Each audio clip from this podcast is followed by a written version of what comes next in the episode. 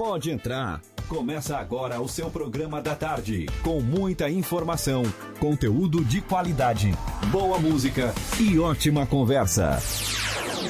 Fique à vontade, a casa é sua. Muito boa tarde, já estamos no ar com mais um programa A Casa é Sua.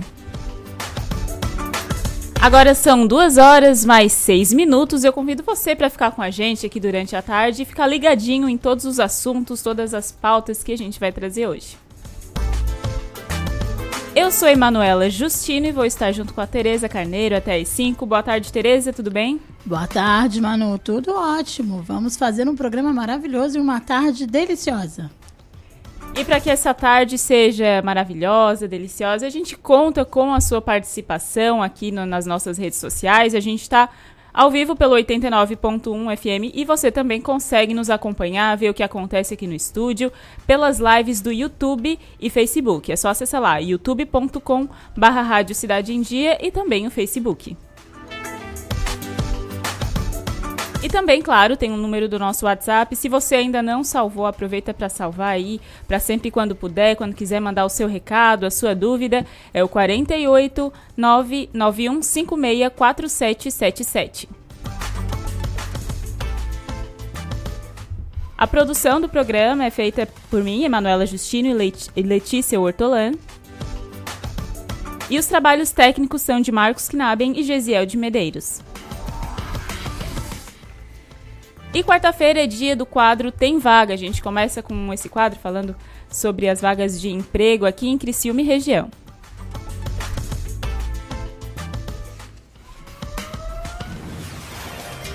Tem vaga. Se tem emprego, a gente divulga.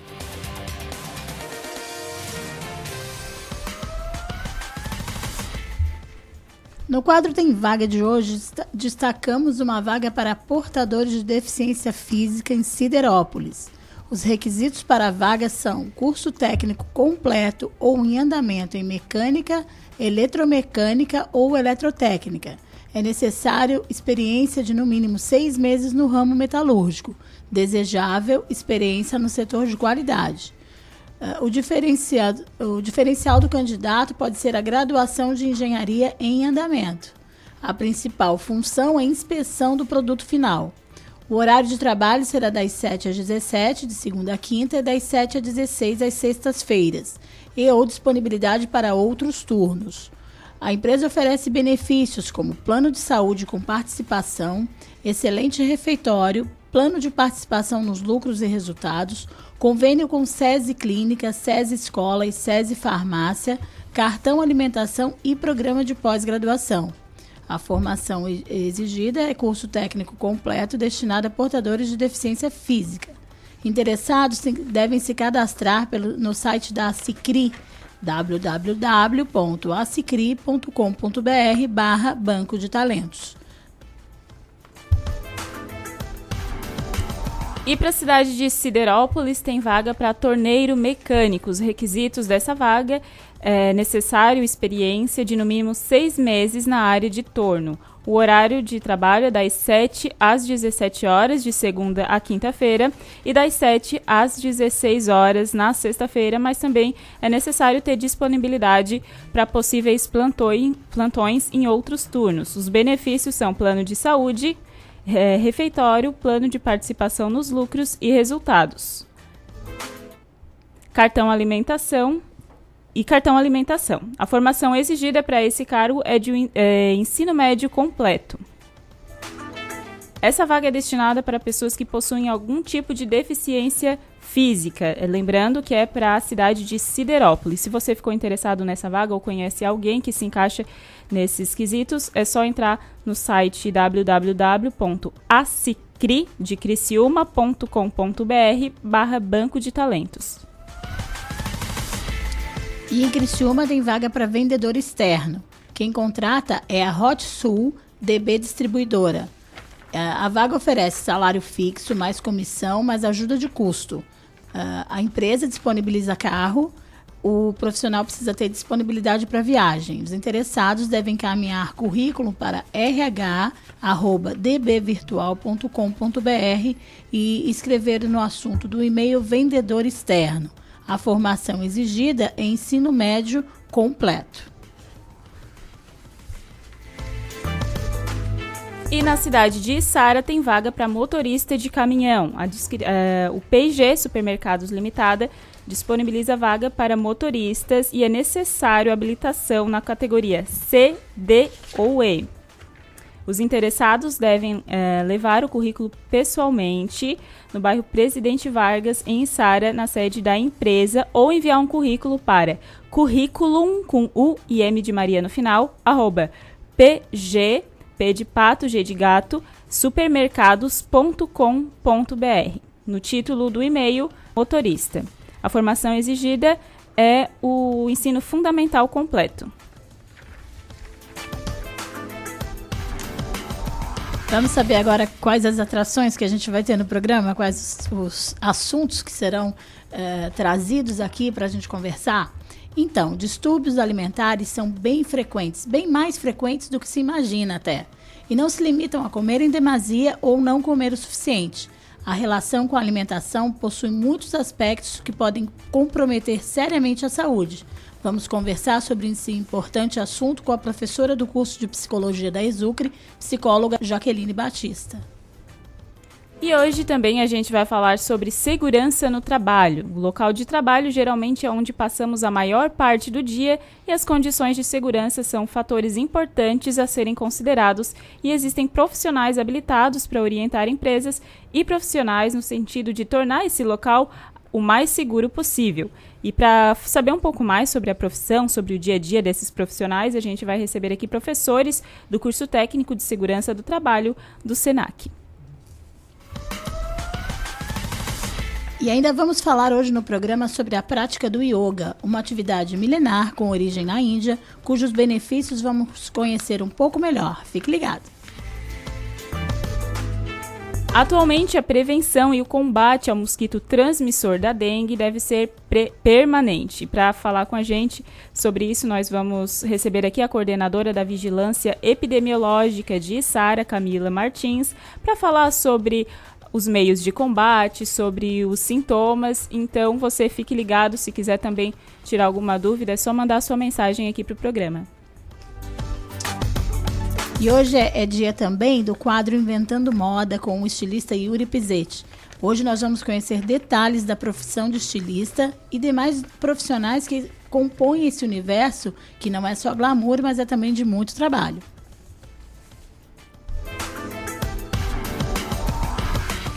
2 horas e 13 minutos e agora a gente vai falar sobre distúrbios alimentares, mais precisamente sobre anorexia, bulimia e ortorexia. Com certeza você já ouviu falar em algum deles, mas agora a gente vai ter um papo bem mais profundo aqui. A gente já está aqui conosco a psicóloga, a gente recebe aqui a professora do curso de psicologia da Exucre, a Jaqueline Batista. Boa tarde, Jaque, seja bem-vinda.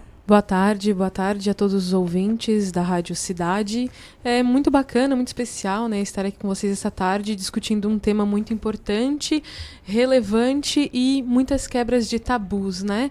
É, temos transtornos que são novos aí na sociedade, outros que, que são muito comuns e as pessoas não conhecem. Já que para iniciar, é, eu acredito que a anorexia, a bulimia, ela é mais falada, assim, né? Geralmente a gente já uhum. vê na mídia. Mas, por exemplo, a ortorexia, poder, poderia explicar para quem está ouvindo o que Quando seria? se fala nesse nome, o que, que vocês entendem? Eu não entendo nada, na. Fui procurar, eu, pesquisei certo. no Google. Eu, é, e o que, que vocês pesquisa... encontraram no Google falando sobre isso? Sobre alimentação, pessoas que se alimentam só com coisas saudáveis, mas é uma, é uma fissura, né? Então, Chega a ser uma então, fissura. Eu acho muito engraçado. Falando, eu, eu pergunto isso porque os alunos também questionam, né? Na, eu leciono também sobre saúde mental, transtornos alimentares no curso de nutrição também. E aí, quando surgem essas novas patologias, a, a turma me pergunta, né? Professora, o que está na internet realmente é o que é? Né? As pessoas perguntam para nós. E, e, de fato, assim, a internet é uma gama de conhecimento, traz muita informação pra gente, mas a gente tem que saber filtrar. Então, algumas pessoas se assustam quando a gente fala que é comer muito comida saudável, né, Manu? Ah, será que eu tenho essa doença? Porque a gente está numa, numa era fitness, vamos uhum. dizer assim, é verdade? Virou, virou modinha. Moda, virou moda. Virou moda. E, é, vou comer só alface, vou comer é, frango, batata doce e ovo, né? É. É, então, assim, algumas pessoas acabam ficando na dúvida se elas estão adquirindo, ou adquiriram, ou estão vivenciando por alguma determinada patologia de transtorno alimentar, como a ortorexia, que fala sobre a questão de alimentação saudável. É, ela se torna uma patologia, um transtorno alimentar, um distúrbio mental, a gente fala com esses termos também, é, quando a pessoa não consegue mais viver socialmente e aquele determinado comportamento traz sofrimento para a vida dela e para a família para a vida social, né? Para os amigos, a pessoa acaba se restringindo, não sai mais de casa. E essa alimentação saudável não é somente para ela, ela também exige para que os outros que estão com ela, ao redor dela, vivenciam esse mesmo processo alimentar. E, ela, e não é uma reeducação alimentar, é algo extremamente. É, muito rígido, vamos dizer assim, muito extremo, né? O sujeito ele ele acaba retirando proteínas, é, determinados carboidratos que são necessários para a nossa alimentação. Ele acaba retirando uh, alimentos que o nosso corpo necessita para que seja realizada uma reeducação alimentar. Quando o sujeito ele está num processo de distúrbio, aquilo, o básico, né, afeta totalmente a sua vida, a sua saúde mental e a dos outros também. E aí ele vai não só retirando aos poucos, ele, ele corta muitos alimentos que são importantes para a vida. Não é o sujeito que faz uma dieta, não é o sujeito que faz um regime, não é o sujeito que está preocupado com a sua alimentação.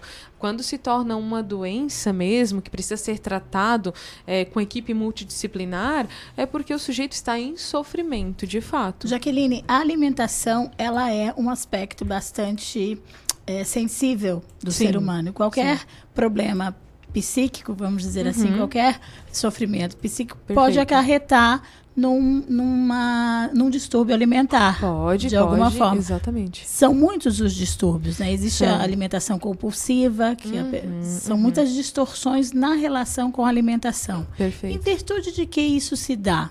Então, como existem muitos, muitos é, transtornos alimentares, vamos dizer assim, existem vários fatores. Não é via de regra, ah, eu tenho transtorno alimentar porque aconteceu determinada situação comigo e todas as pessoas vão ser iguais. Existem vários fatores que podem levar o sujeito a desenvolver né, um transtorno alimentar. Pode ser desde maus hábitos alimentares, pode ser um trauma de infância, pode ser uma frustração muito grande que ele vivenciou na vida dele, pode ser uma outra patologia, por exemplo, eu já sofro de ansiedade e eu acabo transferindo isso para alimentação. Só acentua, então, né, uhum, né? E acaba transferindo para uma questão alimentar. É, vários fatores assim que podem determinar para um sujeito vivenciar isso, né? Trauma, quando, quando a gente fala de traumas de infância, isso se torna algo tão abrangente, né?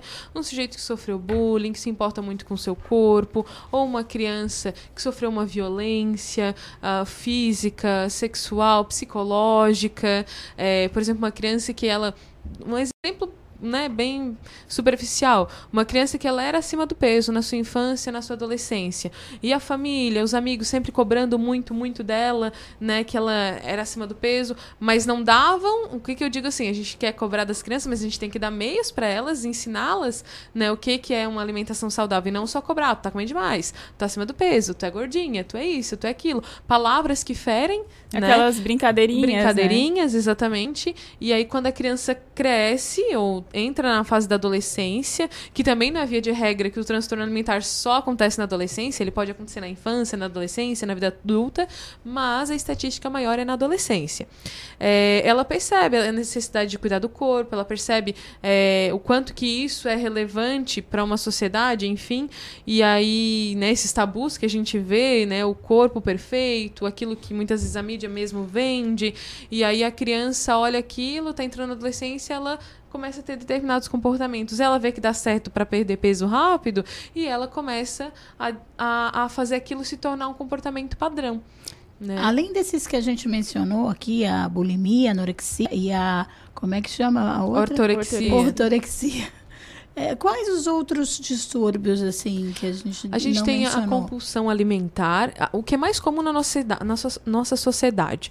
A anorexia, bulimia e a compulsão alimentar. Só que nós temos a compulsão alimentar noturna, nós temos a ortorexia, nós temos a- agora uma, uma, uma nova também, que é quando as pessoas cuidam muito do seu corpo, né? É a vigorexia. Vigorexia, exatamente. O sujeito, ele vivencia a vida dele inteira para um corpo perfeito. Então, ele não faz uma hora de academia por dia. Duas horas, a gente fica uma hora e meia, duas horas. Ele faz cinco, seis horas, ele vai Vive de pra manhã, aquilo, vai né, à já. tarde, vai à noite, faz Só final se de alimenta semana. em função do que ele. Isso, do corpo, não é nem o prazer de se exatamente. alimentar. Não, nem- não tem alimentação também muitas vezes. Às vezes até o sujeito pode se alimentar, mas a, a vigorexia é a questão do corpo, né? Ele se alimenta, mas tudo que ele alimenta, ele vai, ele vai contar, vai ver se está certinho, se está dentro do, do que ele pode comer, da caloria do dia, da quantidade do dia. E mas o mais ainda é a questão do corpo. Ele desenha um corpo mentalmente e ele quer aquele objetivo. Tem pessoas que até deixam de ir em festinhas de Sim, crianças, de sim, conhecidos, porque ela vai ter docinho, vai ter bolo e não come. E ou quando vai, se priva daquilo, Se né? priva, porque aham. não é. Eu acho que não acredito que não é de vez em quando que vai fazer mal, digamos. Claro, é uma, é uma opção da pessoa. Se ela não quer comer, não, mas Não, não, no se sujeito que daquilo, vivencia né? uma- um transtorno alimentar, que ele restringe isso, ele, ele evita sempre. Diferente, por exemplo, de um- uma compulsão alimentar, diferente de uma bulimia, em que o sujeito come, ingere alimentação calórica e põe pra fora na bulimia, né? Na Provoca, compulsão, né? isso, ele provoca para que a alimentação saia de dentro dele, seja através de laxante, de indução ao vômito, de algumas medicações, ele vai fazer com que aquilo saia, mas ele come de vez em quando. É, no caso, por exemplo, nos teus atendimentos eu sempre tive essa, essa dúvida. A bulimia, por exemplo, a pessoa ela come muito, ela aproveita para comer porque sabe que depois ela vai induzir para que aquele alimento saia? é que a alimentação para o sujeito com bulimia, ele tem prazer na alimentação. Então, por exemplo, eu tenho uma frustração, eu tenho um, aconteceu alguma coisa na minha vida, eu estou triste, estou magoado, eu transfiro para a alimentação essa minha angústia, essa minha dor. E aí o que, que ele faz? Ele come. É, socialmente ele até mostra que está fazendo uma dieta, vamos dizer assim. Mas quando está sozinho ele come. E aí chega um determinado momento em que aquela alimentação não era o que ele queria, ele se sente culpado e vai induzir ao vômito. Então ele sente o prazer na alimentação e quando se torna padronizado, ele sente prazer também na indução ao vômito. De certa forma, a bulimia é mais complicada assim de tratar, porque por exemplo, al- alguma pessoa que tem anorexia, normalmente já é- já dá pra ver, né? Visivelmente a pessoa já fica muito magra e tal, e a bulimia nem ele sempre, nem sempre né? fica magro. Muito- é, é difícil, ele vai emagrecer, vai perder nutrientes, vai, vai ficar desidratado, mas nem sempre ele vai perder peso porque ele continua se alimentando. Né? Ele continua se alimentando. Não que se torna mais difícil, mas o processo é diferente. O tratamento é diferente porque a raiz do problema de cada pessoa também é diferente. Então a gente vai tentar entender os processos que ele vivenciou para chegar àquele determinado momento e assim direcionar com a equipe multidisciplinar, um nutricionista, um psicólogo, um médico, muitas vezes na especialidade de psiquiatria, e às vezes precisamos também de um educador físico que acompanhe esse sujeito, né, diariamente, semanalmente, para que ele possa atingir aí um- uma estabilidade no, no seu transtorno. A anorexia é quando o sujeito não consegue se alimentar, ele recusa a ingestão de alimentos, né? A, diferente da bulimia. A anorexia, pelo que acho que, que a gente pode perceber, é mais fácil da família perceber. Quando a pessoa não come, se recusa porque não consegue, porque a bulimia é mais difícil de perceber, a pessoa come.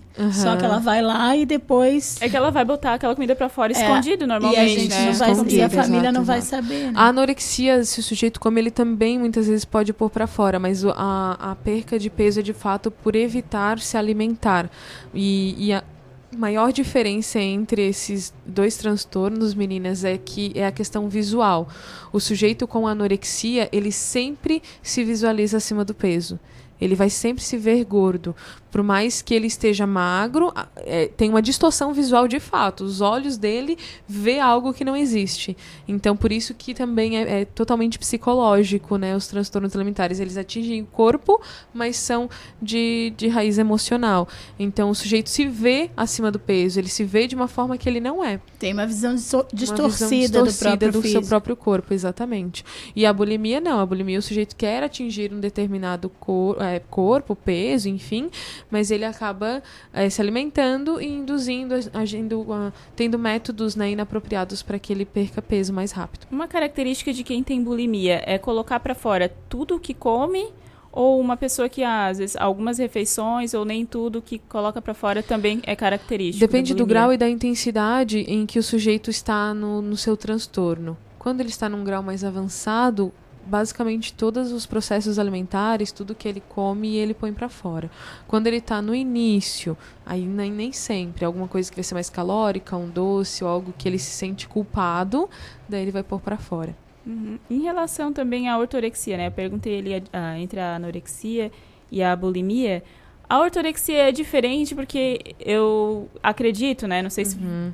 Talvez você possa confirmar a pessoa ela considera que está tendo uma vida saudável, porque afinal ela está comendo aliment ela está tendo uma alimentação saudável. Uhum, uhum. É, como é que é o tratamento? Como é que é o acompanhamento para essa pessoa? Porque na cabeça dela tá tudo certo, ela está comendo algo natural. Primeiro na ela verdade, tem que se perceber, né? Ela está mais certa que os outros. Na né? percepção na dela, percepção sim, dela. Deve é. ser difícil, né, convencer é. a pessoa que ela precisa de algum quando E muitas vezes o sujeito ele chega, quando ele chega ao nosso consultório, nem sempre ele vem tratar especificamente isso.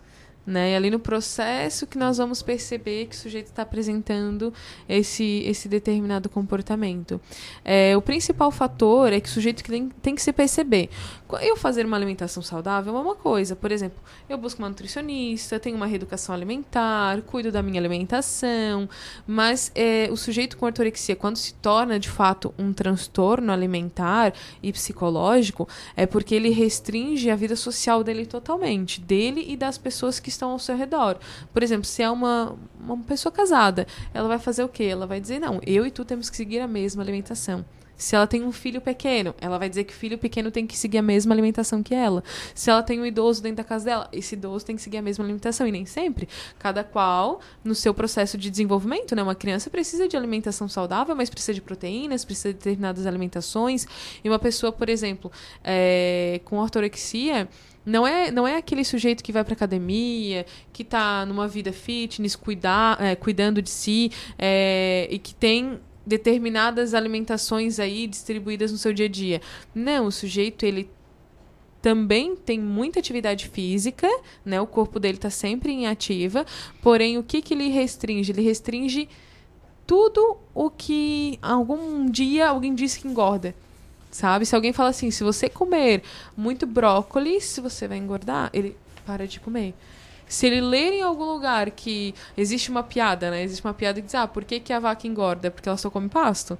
Então tudo que tu come demais engorda. Então se alguém falar para essa pessoa, ah, o alface demais engorda, ele não vai mais comer tanto alface assim. Entende? O sujeito ele acaba absorvendo todas as informações e colocando em prática, ele não filtra. Ele não filtra. Jaqueline, qualquer pessoa que está apresentando algum tipo de dificuldade em relação à sua alimentação, é, não tem um padrão assim, mas ela come e se sente desconfortável porque comeu demais, tá sempre se achando gorda, uhum. ou enfim, porque uhum. quando tá magra demais a pessoa não reclama. Embora possa estar tá com problemas, mas ela não reclama. Sim. E a sociedade também é menos é, cobra é menos é, cobra menos de quem está uhum. abaixo do peso do que quem está acima, né? Uhum. Então, essa pessoa também se vê sempre acima do peso, está descontente com o corpo. Isso é um sinal de que a pessoa precisa apoio, terapia, ou é um indicativo de que precisa de ajuda? Não é via de regra, sabe? Mas muitas vezes eu, eu, brinco com a ideia que todos nós precisamos de terapia para consertar algumas coisas nossas, nossos conflitos internos. Mas, por exemplo, uma pessoa que está né? Sempre em busca disso. Tem que sempre visualizar o que? Eu trabalho com, com três fatores, três pilares do ser humano: biológico, psicológico e social. Esses três pilares têm que estar alinhados. É, biologicamente falando, ela é uma pessoa que a genética dela já é, é, já tem a tendência a ser acima do peso, a família já é, e, e só ela se sente mal, a gente tem que trabalhar esses três fatores também com essa pessoa. Então, tudo isso tem que ser visto. Não é via de regra, sabe? É, mas muitas vezes a pessoa, quando apresenta determinado sinal, é, existe uma diferença entre sinais e sintomas. Né? Sinais é quando a pessoa está falando, ah, eu tô sempre acima do peso, eu preciso me cuidar. Não mas posso não, comer isso, não, não posso comer, isso, aquilo. É, sintoma é quando se torna sintomático, né? Que aquilo já se torna um comportamento padronizado para ela. Então, eu tô acima do peso, mas o que, que eu vou fazer? Eu vou buscar uma academia, vou buscar uma nutricionista, busco ajudas de forma corretas, tá ok né? Mas uma, uma, pessoa que não, eu preciso começar a tirar tudo da minha alimentação. Vai lá, limpa a geladeira, não deixa mais nada dentro de casa, não deixa mais ninguém em casa se alimentar, né? É diferente de eu chegar na minha família e falar assim, gente, eu preciso emagrecer, estou acima do peso. Vamos me ajudar? Vamos fazer a gente? Nossa, uma alimentação saudável aqui em casa? Vamos comer mais fruta, mais verdura? Eu vou numa nutricionista, uma nutricionista familiar, para ela indicar uma alimentação para nós. Aí é diferente né? Aí é diferente. Aí, quando eu, eu tenho um determinado comportamento em que eu quero restringir a minha alimentação e a dos outros, daí tem que tomar que um cuidado. É uma opinião da ser, pessoa, né? Não pode ser até um sintoma. Outras pessoas, Exato, né? exatamente, exatamente. Basicamente, o, os sintomas ou sinais são os mesmos é, psicologicamente falando, né? Tanto para anorexia, bulimia e ortorexia, ou não? Nem sempre, nem sempre. Depende. Depende da, da pessoa, depende do, do processo que ela vivenciou até chegar àquele diagnóstico, vamos dizer assim, né?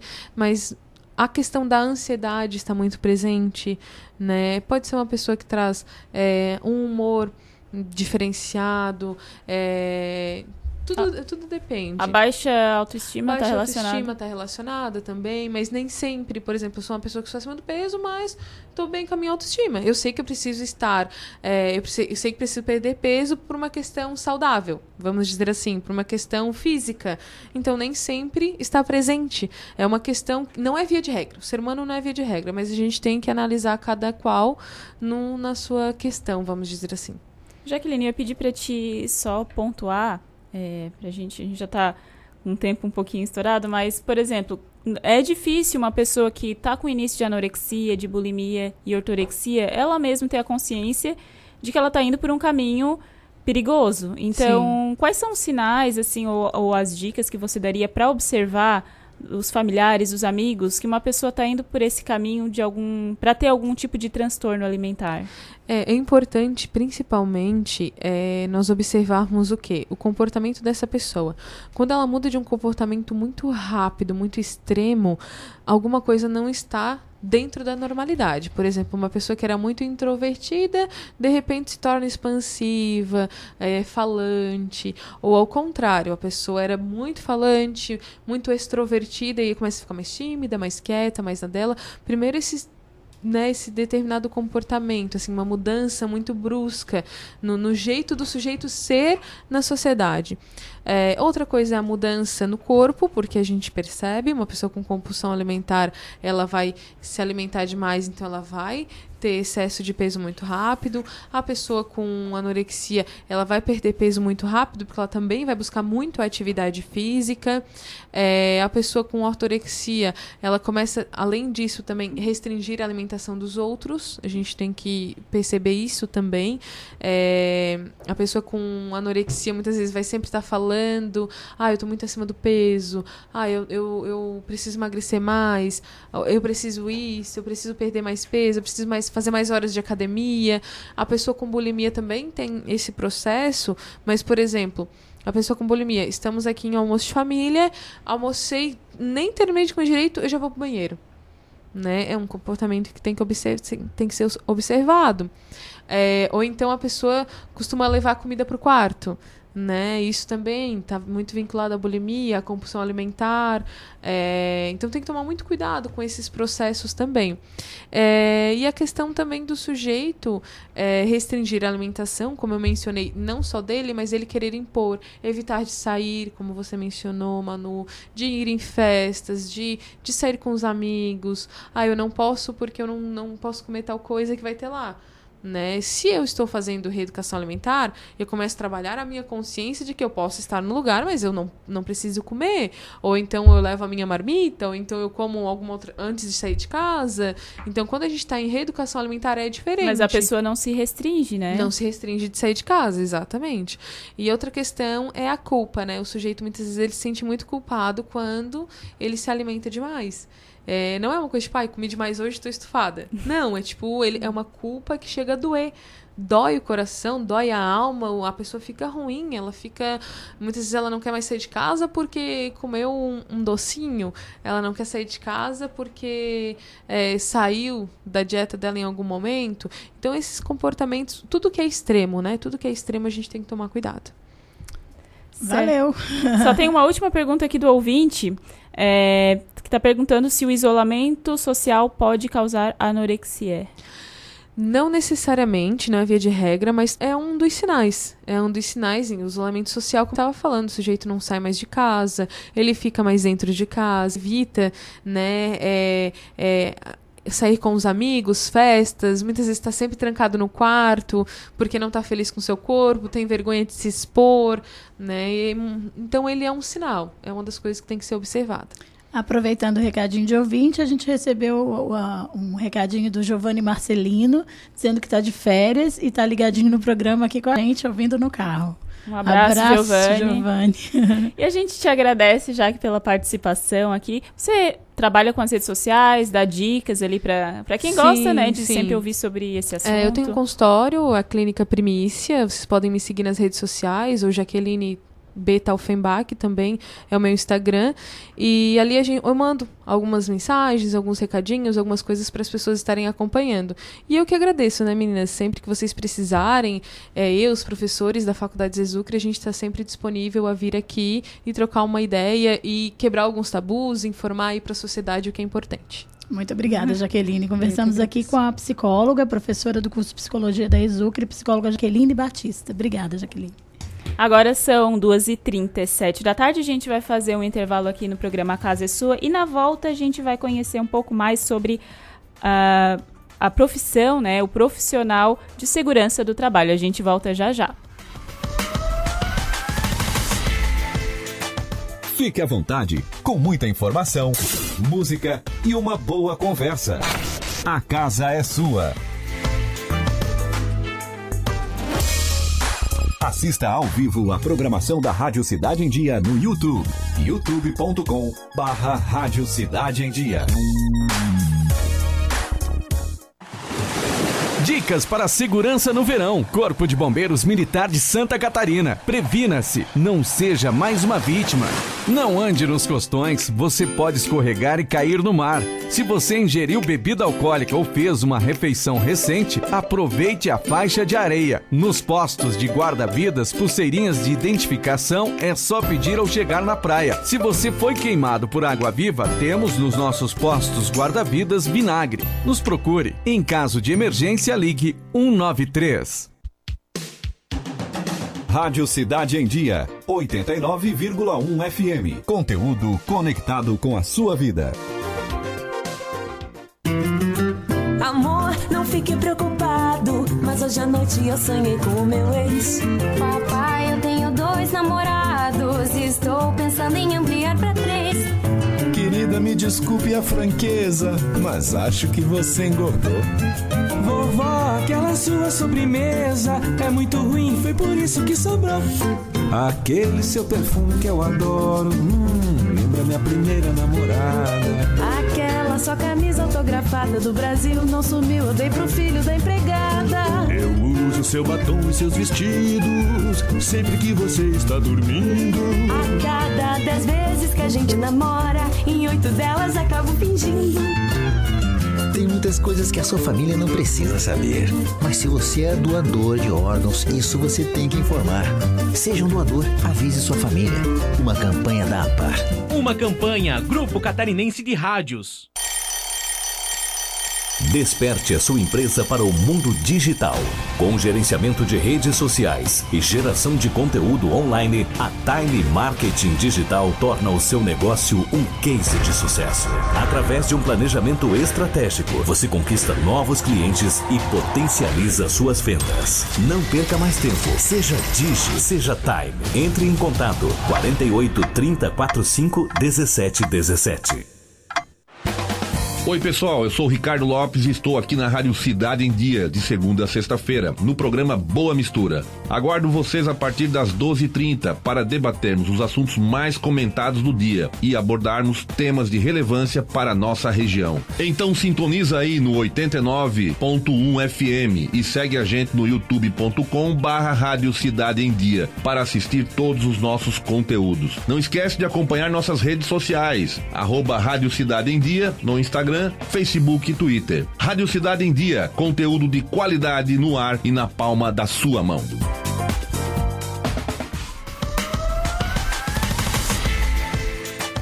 Fique à vontade, com muita informação, música e uma boa conversa. A casa é sua.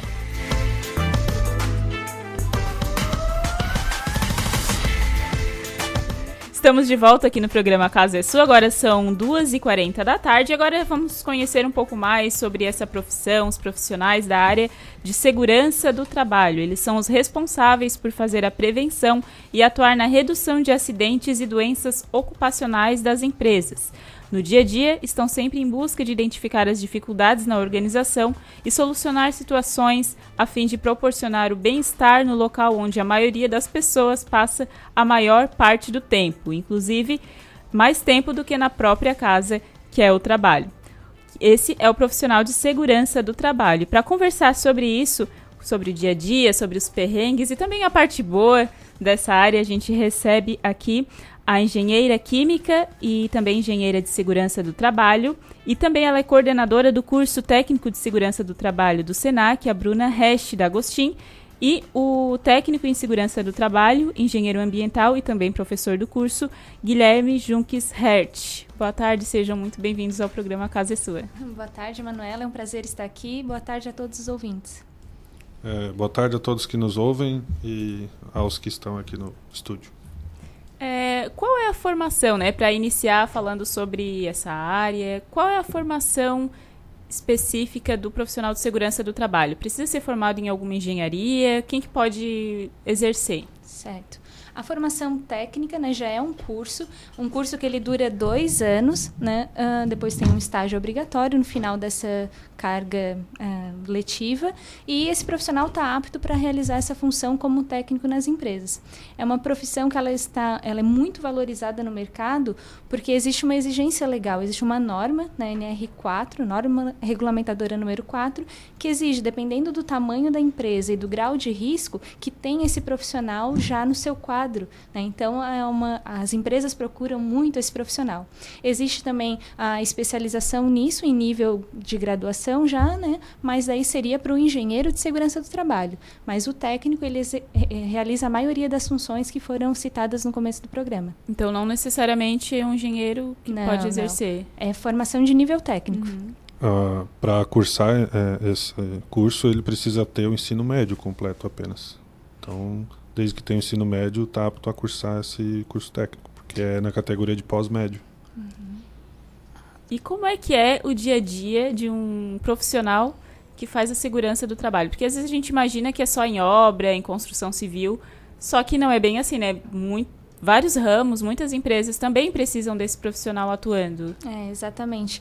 Uh, ele é responsável desde a parte de análise das condições de trabalho, dos ambientes, as avaliações, medições ambientais, né? então como está o ruído, como está a luminosidade, como é que está o calor daquele ambiente. Então são várias uh, medições que esse profissional faz. Então toda essa parte de análise para que depois a gente possa fazer os laudos de segurança. Então, mas ele é o profissional que ele está na frente mesmo de serviço isso, né? Então ele é o, o, contato no dia a dia com cada um dos profissionais, é ele que treina, que mostra a forma correta de se trabalhar. Então é um, um profissional extremamente importante para as empresas, né? Para justamente prevenir acidentes, garantir a saúde, né? a integridade física das pessoas no ambiente de trabalho.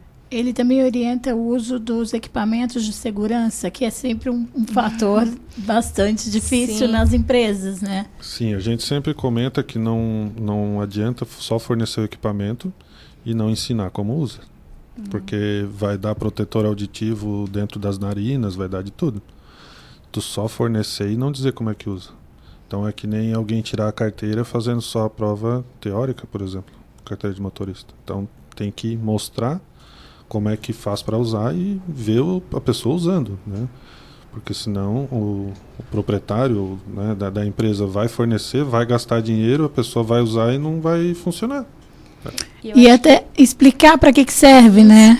E esse é um dos principais dificuldades que a gente tem desse profissional no ambiente de trabalho, é a resistência das pessoas quanto a isso. Tanto do lado da empresa, de não entender a importância desse do profissional e dessas proteções, mas o trabalhador de não perceber que aquilo é para ele, é para sua segurança, é a sua saúde. Né? Então ele é um profissional que ele está sempre pensando no outro, está ali para realmente auxiliar, né? e não como um empecilho. Isso a gente vê muito, né? Ah, lá vem o chato da segurança que vai pegar no meu pé, mas não, a nossa preocupação é sempre promover a saúde e a segurança dos demais. No curso eles recebem orientação para lidar com essa resistência dos funcionários? Com certeza, com certeza. A gente enfoca muito, deixa eles embasados, né, de que forma eles vão chegar, como trazer o funcionário para o seu lado, como abordar esses assuntos mais polêmicos, né? E também assim, o nosso curso, ele é totalmente prático. Então, toda essa parte de treinamentos eles exercitam em sala de aula, todos os equipamentos que eles vão tanto os EPIs quanto equipamentos de medição. Nós temos todos eles no Senac, então o aluno ele aprende realmente na prática para sair pronto para o mercado de trabalho. Então, a gente já quebra esse tabu, nessa barreira que é muitas vezes ter esse contato individual para uma cobrança, para uma orientação. Então, a gente já faz esse papel também. O, o engenheiro ele trabalha planejando planejando a segurança do trabalho, é isso? O ambiente? Qual é que é propriamente a diferença? Eu acredito que são funções que se complementam. Sim. O técnico ele está no dia a dia, mais em contato com os funcionários, mas ele que passa muito dessas informações, desses sentimentos para o engenheiro, que vai fazer a parte de projeto, de adequação de um equipamento, que vai verificar o que, que a norma realmente diz para aquela função, mas de fato quem põe em prática tudo isso é o técnico.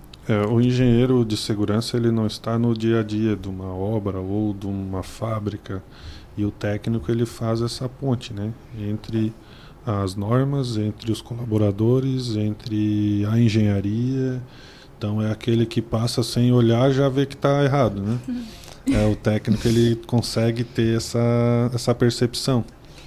É, e, e, na verdade, nós formamos uma equipe multidisciplinar, né, que seria o que a gente chama de SESMIT nas empresas, é composto pelo engenheiro de segurança, técnico de segurança do trabalho, enfermeiro do trabalho, médico do trabalho. Né? Então, esses profissionais juntos que formam a segurança das empresas. Só que muitas delas, uma empresa pequena, não vai ter a necessidade de ter toda essa equipe. Então, por isso, o técnico seria a pessoa indicada para fazer essa função dentro da empresa. Eu ia pedir para vocês falarem assim que é, obras, esse trabalho mais pesado, mais braçal, é mais nítido, né? Óbvio que precisa, tem a questão do EPI, dos capacetes, mas eu ia pedir para vocês falarem alguns pontos, por exemplo, quem trabalha em escritório, quem trabalha sentado, é, o que, que, tá, o que, que pode fazer, ocasionar algum tipo de lesão, uhum. ou o que vocês orientam para quem trabalha sentado, às vezes no escritório? Aparentemente não tem tanto risco. Não, mas, mas o que, que, tem de errado normalmente que vocês notam nas empresas? O professor Guilherme ele vai poder falar que ele dá aula de ergonomia, então ele vai poder explicar bem esse assunto. Ah, móveis mal planejados e eh, esforços eh, repetitivos é o que mais eh, diminui a capacidade de trabalhar de alguma pessoa. Então, aquele cidadão que é alto e tem uma cadeira pequena, ou ao contrário, também prejudica. Então, alguém que, vamos lá dar um exemplo, é, faz o, o desmonte lá de um frango, né? É, o, os movimentos ali que ele faz é, são repetitivos. Oito horas por dia, todos os dias, durante sei lá quanto tempo ele ficou fazendo aquilo ali. Então é que nem uma. Uh, não é uma máquina, mas a máquina é um movimento repetitivo ela também quebra. Então um osso também vai dar problema. É, alguém que seja da arquitetura, ele não faz esforço físico quase algum, mas ele ficar desenhando ou planejando algo em móveis mal planejados. Então isso também é, dá diferença, inclusive na produção da pessoa. Se ela vai trabalhar sentindo dor, quem é que vai trabalhar direito? E isso acaba trazendo uma economia até para o proprietário do empreendimento. Porque daí se a pessoa trabalha é, sem dor, sem desconforto, ela vai trabalhar mais contente, às vezes até sem ganhar aumento.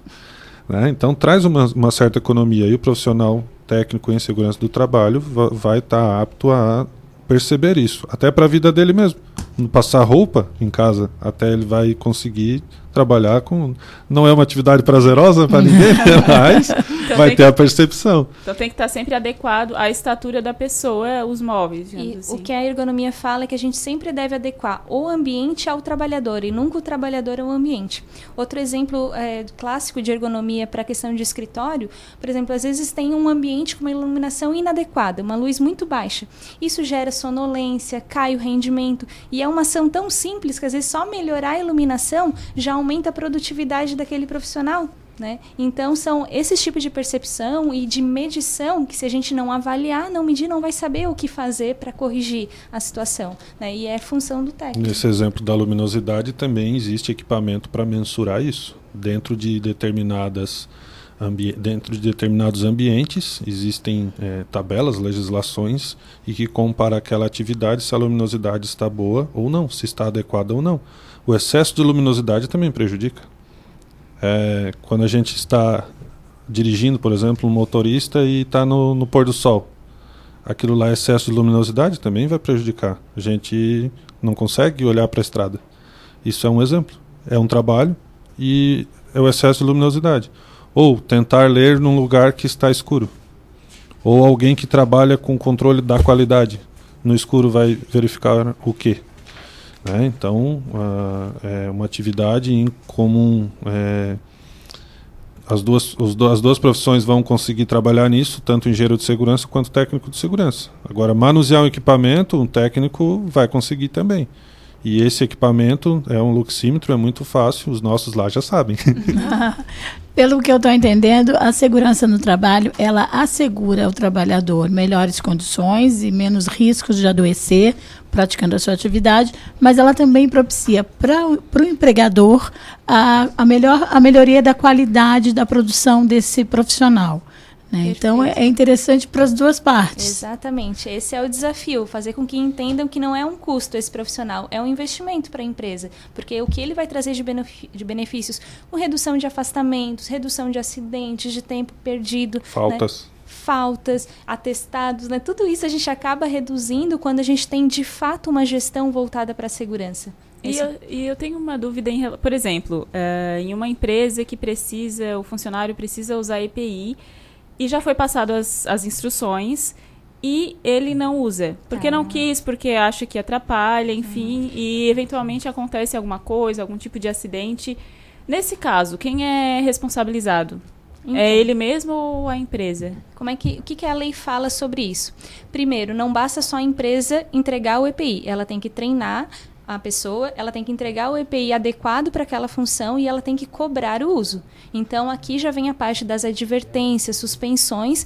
Inclusive, a lei prevê que se o funcionário for visto cinco vezes, foi advertido cinco vezes sem o EPI pelo mesmo motivo, a empresa pode é, demiti-lo por justa causa.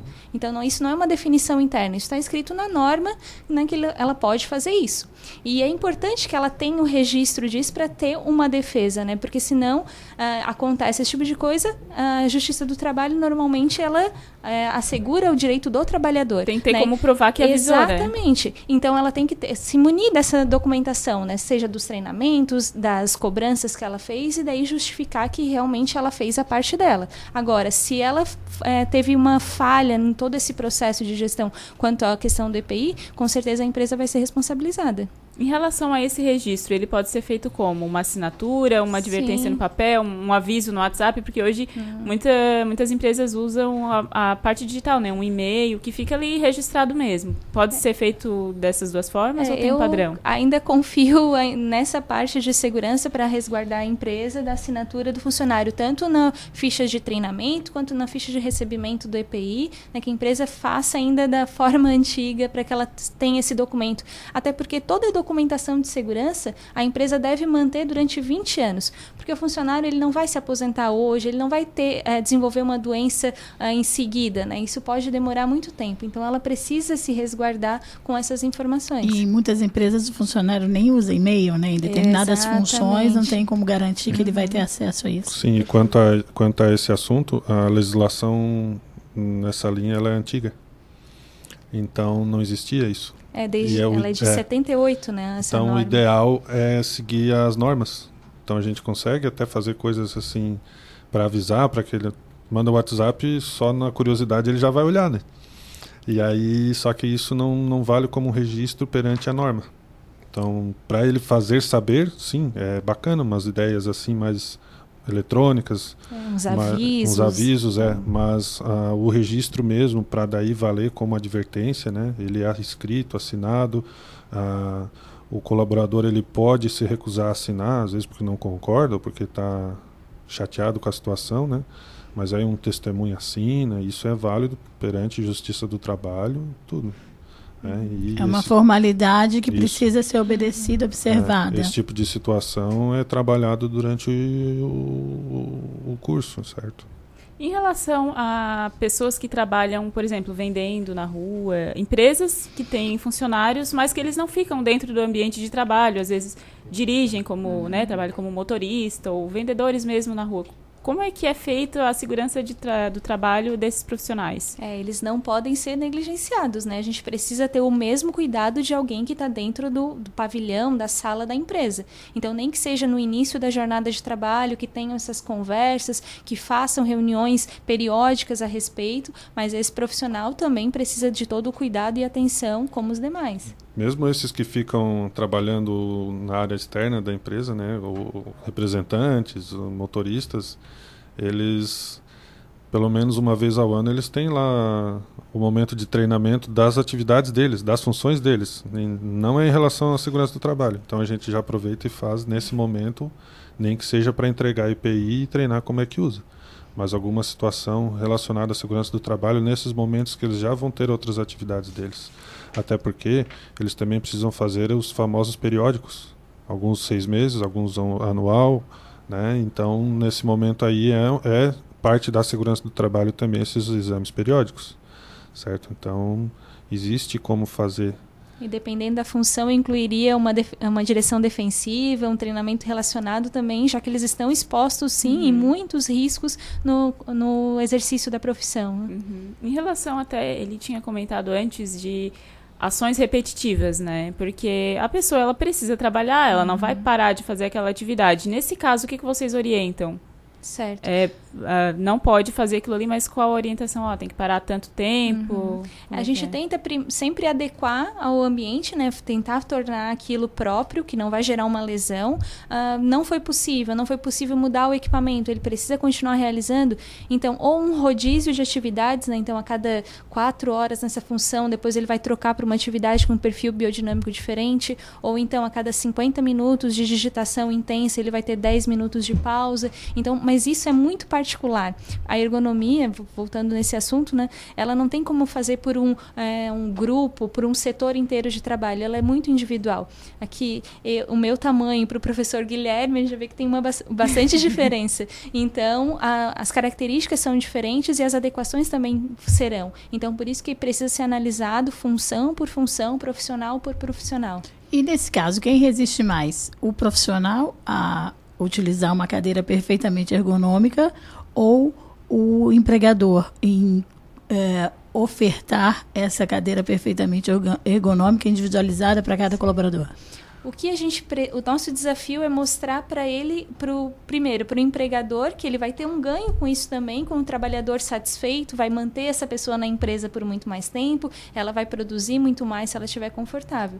E o profissional a gente vai ter que mostrar também na forma muito educativa, trazendo ele para o nosso lado, né, mostrando os benefícios que ele vai ter com uma postura adequada, usando corretamente, porque assim não basta só fornecer a cadeira ergonômica se eu não regulo ela da forma correta, se eu não tenho uma boa postura, né? E outras questões também. Uh, a gente vê cada vez mais lesões relacionadas a polegar, punho, também pelo uso do celular. Então não é só no ambiente de trabalho. A questão ergonômica, ela, ela sai da empresa e ela vai para minha casa também, né? Como é que eu estou assistindo uma televisão? Como é que está a minha postura ali? O quanto tempo eu fico na frente, no celular? A então, iluminação tudo, também, né, exato, né, para leitura e tudo tal. isso acaba influenciando, né? Então é uma coisa que deve é uma análise hum, muito mais global, né? Mas o profissional que recebe essa orientação na empresa, ele ele acaba assimilando para a sua vida? Vocês têm essa, essa leitura? A gente precisa ter artifícios para fazer com que ele entenda, né? Então, trazer é, sempre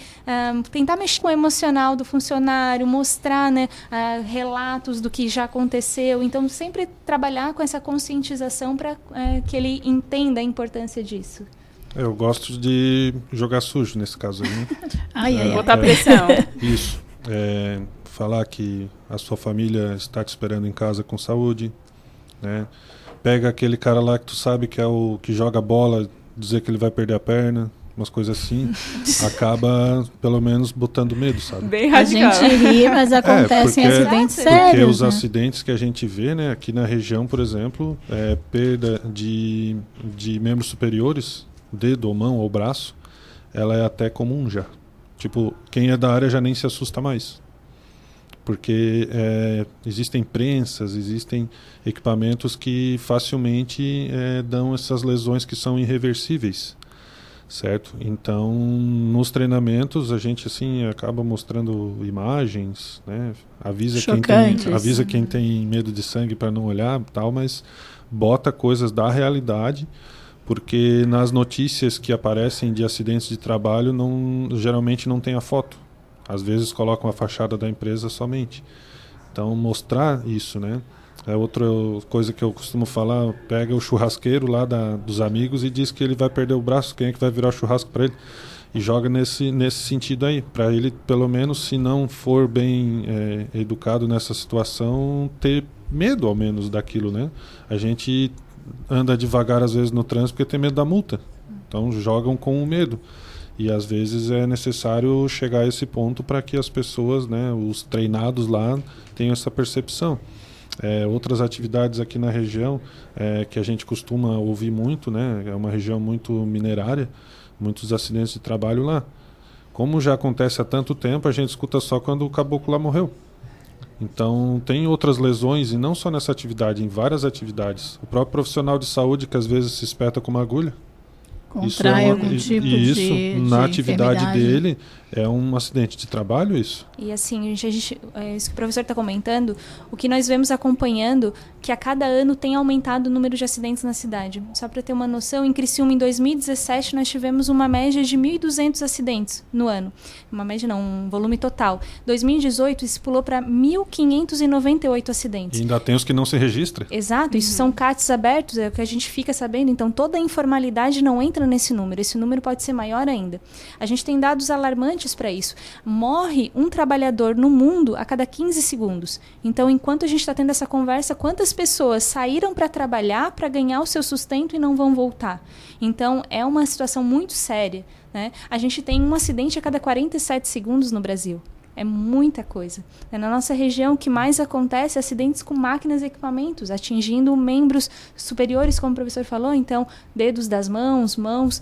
Então, a gente precisa fazer alguma coisa, né? Então, por isso a nossa preocupação de divulgar, de falar sobre isso. A gente precisa falar mais sobre segurança. Morre mais gente hoje trabalhando do que nos confrontos, nas guerras que a gente tem mundo afora. Então a situação é Isso crítica. não é notícia, né? Exatamente. Porque a gente vê muita notícia, ai, morreu, o combate ao tráfico, Mas a gente não ouve essa informação é, com frequência das mortes. é, até como o professor falou, aparece é, a fachada da empresa e tal, mas, mas Como eu não. marca negativamente uma empresa. Uma empresa, Sim. eu não tinha noção de- desse número. Isso Posso ainda é visto confessar. como normal, assim, porque, por exemplo, quando acontece um acidente, né, sempre é noticiado, mas quando é uma empresa, um trabalhador, não tem tanta repercussão, né? Na visão de vocês, isso ainda é visto como, ah, acidente de trabalho acontece, ainda tem essa mentalidade ou não? Olha, é difícil, né? A gente não pode se acostumar com isso nunca. Mas eu acho que muitas, para preservar o nome de uma determinada organização, né? ah, Um exemplo da Vale, né? Quando teve o desmoronamento das barragens, né? Precisou ter um acidente dessa proporção para a gente ouvir falar. Mas por quê? Porque teve uma grande concentração de E mortes num, outros, né? num único local. Mas há outras e tantas empresas que acabam acidentando muito mais do que a própria Vale. Porém, a gente não fica sabendo porque está espalhado pelo Brasil inteiro e porque não vira notícia de fato, né? Sem contar, eu falei ali 15 acidentes, 15 mortes, uma morte a cada 15 segundos, mas nesses mesmos 15 segundos, 317 trabalhadores se acidentaram no mundo. Então o número muita é, gente. muito grande, muito grande. A gente não tem, honestamente, eu estou bem assim surpreendida por esses números, porque a gente ouve falar muito em acidente de trânsito, que já é um volume enorme, né? Mas o acidente de trabalho ele não é tão divulgado, Noticiado. noticiado, mas gera um prejuízo em vidas para pessoas e também para as empresas. Enfim, é um negócio seríssimo, né? Com certeza. A gente tem pergunta aqui do ouvinte, a Vanessa D'Agostin, perguntou quais são os cuidados para com o trabalhador exposto ao frio. Nossa. Então, a gente tem muito aqui na nossa região, né? Todos os frigoríficos, câmeras frias, seja em supermercados, em. Ah, esses trabalhadores é muito importante que a gente tenha, respeite o tempo que ele pode ficar exposto a essa condição, os equipamentos de proteção que ele vai utilizar, né, sejam a- as proteções térmicas. Que é uma jaqueta. A Só que gente- jaqueta para isso. própria para isso, né? Então a gente não pode improvisar quando o quesito é proteção, né? Então É uma situação que chega a ser engraçada, assim, mas que a gente passa né, no dia a dia das empresas. É, quando tem túnel que começa às 5 da manhã, daí o inverno, né? Aí o trabalhador vem dizer pra gente que é, precisa de um EPI porque é muito frio, que ele quer insalubridade, não sei o quê, porque é frio, mas é o frio da rua. O- a gente precisa ter essa diferença. É, fontes de frio, né, um frigorífico, algo assim. Né, Não é porque é o frio, deslocamento não. dele até o não, trabalho. senão daí no calor todo mundo precisava ter alguma coisa para o calor. Um ar-condicionado instalado no seu veículo É, por conta da não- não- empresa. Não, é assim, né? Aproveitando até essa pergunta, eu, eu vou a pergunta do frio, né? Estender também a quem trabalha com o calor excessivo, né? Às vezes trabalha em algum metalúrgica, siderúrgica, Isso, metalúrgica, enfim. Também a gente tem que respeitar o tempo, as proteções, principalmente proteção dos olhos também, né, contra essas queimaduras, ah, ou a, a própria hidratação do trabalhador. Isso também é o técnico que vai ser a pessoa que vai dizer o quanto que a gente precisa. Muitas empresas da região fornecem soro para os funcionários porque eles precisam se hidratar. Então, aí a gente vai ter que analisar de fato a empresa, a situação, fazer as medições para ver como que está o ambiente e daí sim propor as melhores alternativas para preservar a saúde dele, para que ele não esteja exposto. Então, o EPI que a gente estava conversando anteriormente, ele é uma barreira contra esses agentes, protegendo o trabalhador, né, protegendo a sua saúde. Então, por isso que eles, a gente não pode improvisar nesse quesito. Aí também entra os equipamentos coletivos, né? O ar-condicionado é um exemplo bem comum. É um equipamento coletivo. Não vai te proteger de, de um acidente, né? Mas vai te dar um conforto no, no, no trabalho. A gente tem mais recado aqui do pessoal que está acompanhando no YouTube. A Rita de Cássia Rest, muito boa essa entrevista, ela mandou. Falar sobre segurança é muito bom sempre. E também parabeniza a engenheira Bruna Rest D'Agostin. Muito obrigada a Rita de Cássia pela participação, assim também como a Vanessa. E a Sandra Regina Damasceno também escreveu parabéns, Tereza e Manu, pela pauta, bem esclarecedor. Os convidados esclareceram as minhas dúvidas. Ah, que bom. Um abraço para vocês, obrigada pela participação aqui. E tem ah, tá ah, o curso. Exato. Agora estão com as inscrições abertas, né? Como é que vai funcionar? Então, nós, o curso do Senac ele já está em andamento. A gente tem uma turma que está há um ano e a gente está com um processo para nova turma. Né? Então, as aulas iniciam dia 2 de março. Né? Então, quem tiver interesse por essa profissão, né? que a gente sempre diz que não é só médico e enfermeiro que salva vidas, né? então o técnico ele também tem essa função. Então, que a gente, uh, quem tiver interesse, que procure o Senac. Né? A gente tem professores do mercado, então toda a estrutura, que venham conhecer a nossa faculdade e conhecer esse curso também. Para quem tiver dúvidas ainda a respeito do curso, de como é a atuação desse profissional, como é que está o mercado de trabalho, eh, no dia 13 agora, quinta-feira que vem, nós vamos ter um evento para apresentar esse curso também para a comunidade. Então, quem ainda está em dúvida do que vai fazer em 2020, não sabe que profissão seguir, vem até o Senac, quinta-feira, dia 13, às 7 horas da noite, que a gente vai ter uma conversa, um bate-papo sobre segurança com os professores da casa e também apresentando a nossa estrutura. Mas as inscrições estão abertas e as aulas iniciam dia 2 de março. As inscrições vão até que dia? As inscrições vão até o dia 15 de fevereiro. 15 de fevereiro, certo. Só para finalizar, eu queria pedir para vocês deixarem um recado para quem está pensando talvez em fazer um curso, se tornar um profissional de, de, de segurança do trabalho, em relação à profissão mesmo, aos colegas de vocês. Bom, é, existe uma norma que obriga as empresas a terem esse tipo de profissional, é um ponto. Ontem eu soube que no oeste do estado cinco grandes empresas estavam procurando um profissional desse e não encontram. Né? E a, o técnico de segurança é aquele que não dá trabalho para o médico para o enfermeiro. Né? É aquele que não deixa a pessoa adoecer.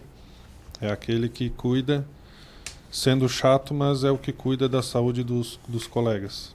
Então é, é, é interessante. É um curso que em dois anos tu estás capacitado para ocupar as vagas de técnico de segurança do trabalho. Então, às vezes vai fazer uma faculdade, é mais tempo e não consegue se colocar no, no mercado de trabalho. Já o técnico de segurança, né, é um pouco menos tempo e é, é, existe uma obrigatoriedade para certas empresas de ter um profissional desse. Então, se é, num corte de funcionário, né, tu não vai, sabe? Porque precisa ter um desse, senão a coisa não funciona. Não pode funcionar uma empresa se não tiver um profissional desse dentro do quadro de funcionários. Então é, é, uma, é, um, é um curso legal que aprende muitas vezes na prática. Né? A gente dá a teoria e depois a pessoa vai fazer mesmo aquilo que teve na teoria. Não tem como botar o equipamento lá e não explicar como é que funciona também. Né? Então é um diferencial bacana.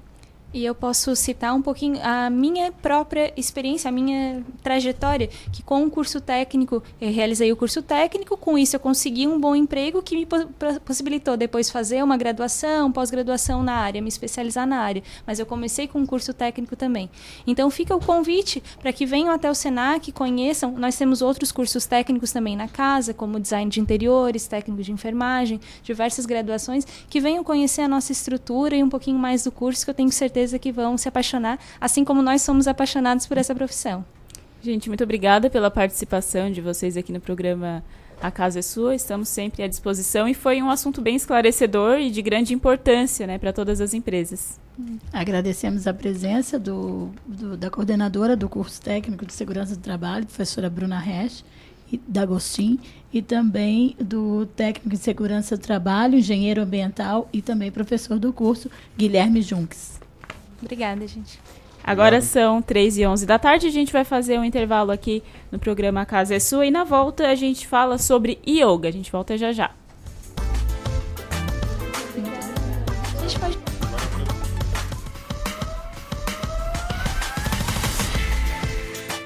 Fique à vontade, com muita informação, música e uma boa conversa.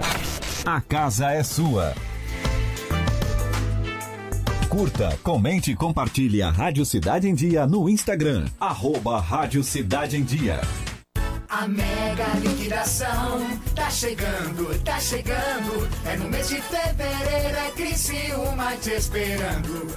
a maior liquidação já faz parte do seu verão. Mega liquidação Criciúma, de 5 a 15 de fevereiro. Mais de 400 lojas e shoppings em promoção. Vem pra Mega, aproveita, chega mais. É no mês de fevereiro, vem pra Mega, vem ligeiro. Promoção CDL e SPC. Apoio Sim de Lojas. Dicas para segurança no verão. Corpo de Bombeiros Militar de Santa Catarina. Previna-se, não seja mais uma vítima. Corrente de retorno. As correntes de retorno são regiões no mar em que há maior probabilidade de afogamento. Nas praias catarinenses, os guarda-vidas sinalizam através de bandeiras. Fique de olho nas dicas e evite ser mais uma vítima. Em caso de emergência, ligue 193. ZYN 553. Rádio Cidade em Dia. Conteúdo conectado com a sua vida. Estamos com uma super promoção nos cinemas Arcoplex dela e Arcoplex Criciúma, onde o valor do ingresso é preço único para todos os clientes. Não tem meia entrada. Segunda, terça, quinta, sexta, sábado e domingo, você paga apenas 10 reais. Quarta promocional apenas 8 reais. Sábado maluco, último sábado do mês, você também paga somente 8 reais. Nossa! Você não pode perder. Aproveite, venha para Arcoplex Cinemas. Conteúdo de qualidade, entrevistas na íntegra e os melhores momentos da programação. Curta, comente e compartilhe. Arroba Rádio Cidade em Dia no Facebook, Instagram, Twitter e YouTube. Notícias em um minuto. O programa de imunizações do Brasil é um dos maiores do mundo. São ao todo 19 tipos diferentes de vacinas oferecidas gratuitamente para todas as faixas etárias. Para estimular a população a aplicar as vacinas, já está em vigor uma nova lei aprovada na Assembleia Legislativa. Ela torna obrigatória para alunos com até 18 anos de idade a apresentação da caderneta de vacinação no momento da matrícula escolar. A regra vale para estudantes da rede pública e privada. O documento deve estar atualizado de acordo com o calendário nacional de vacinação. A lei diz ainda que a matrícula não será negada por falta da caderneta, mas o conselho tutelar deverá ser avisado pela escola caso o comprovante das vacinas não seja apresentado até 30 dias após a matrícula. Você ouviu Notícias em um Minuto, uma produção da Assembleia Legislativa de Santa Catarina. A melhor forma de se evitar a dengue é combater os focos de acúmulo de água, locais propícios para a criação do mosquito transmissor da doença. Para isso, é importante não acumular águas em latas, pneus velhos, vasinhos de plantas, jarros de flores, garrafas, caixas d'água, tambores, lixeiras, entre outros. A prevenção é a única arma contra a doença. Faça sua parte e mantenha a cidade longe do mosquito da dengue. Uma campanha Grupo Catarinense de Rádios. Oi, pessoal, eu sou Márcio Mariano e estou aqui na Rádio Cidade em Dia, de segunda a sexta-feira, no programa Boa Noite Cidade. Aguardo vocês a partir das 20 horas, abrindo espaço para as notícias dos bairros, entrevistas com líderes comunitários, lideranças políticas e muito mais. Então, sintoniza aí no 89,1 FM e segue a gente no youtube.com barra Rádio Cidade em Dia para assistir todos os nossos conteúdos. Não esquece de acompanhar nossas redes sociais, arroba Rádio Cidade em Dia no Instagram, Facebook e Twitter. Rádio Cidade em Dia, conteúdo de qualidade no ar e na palma de sua mão.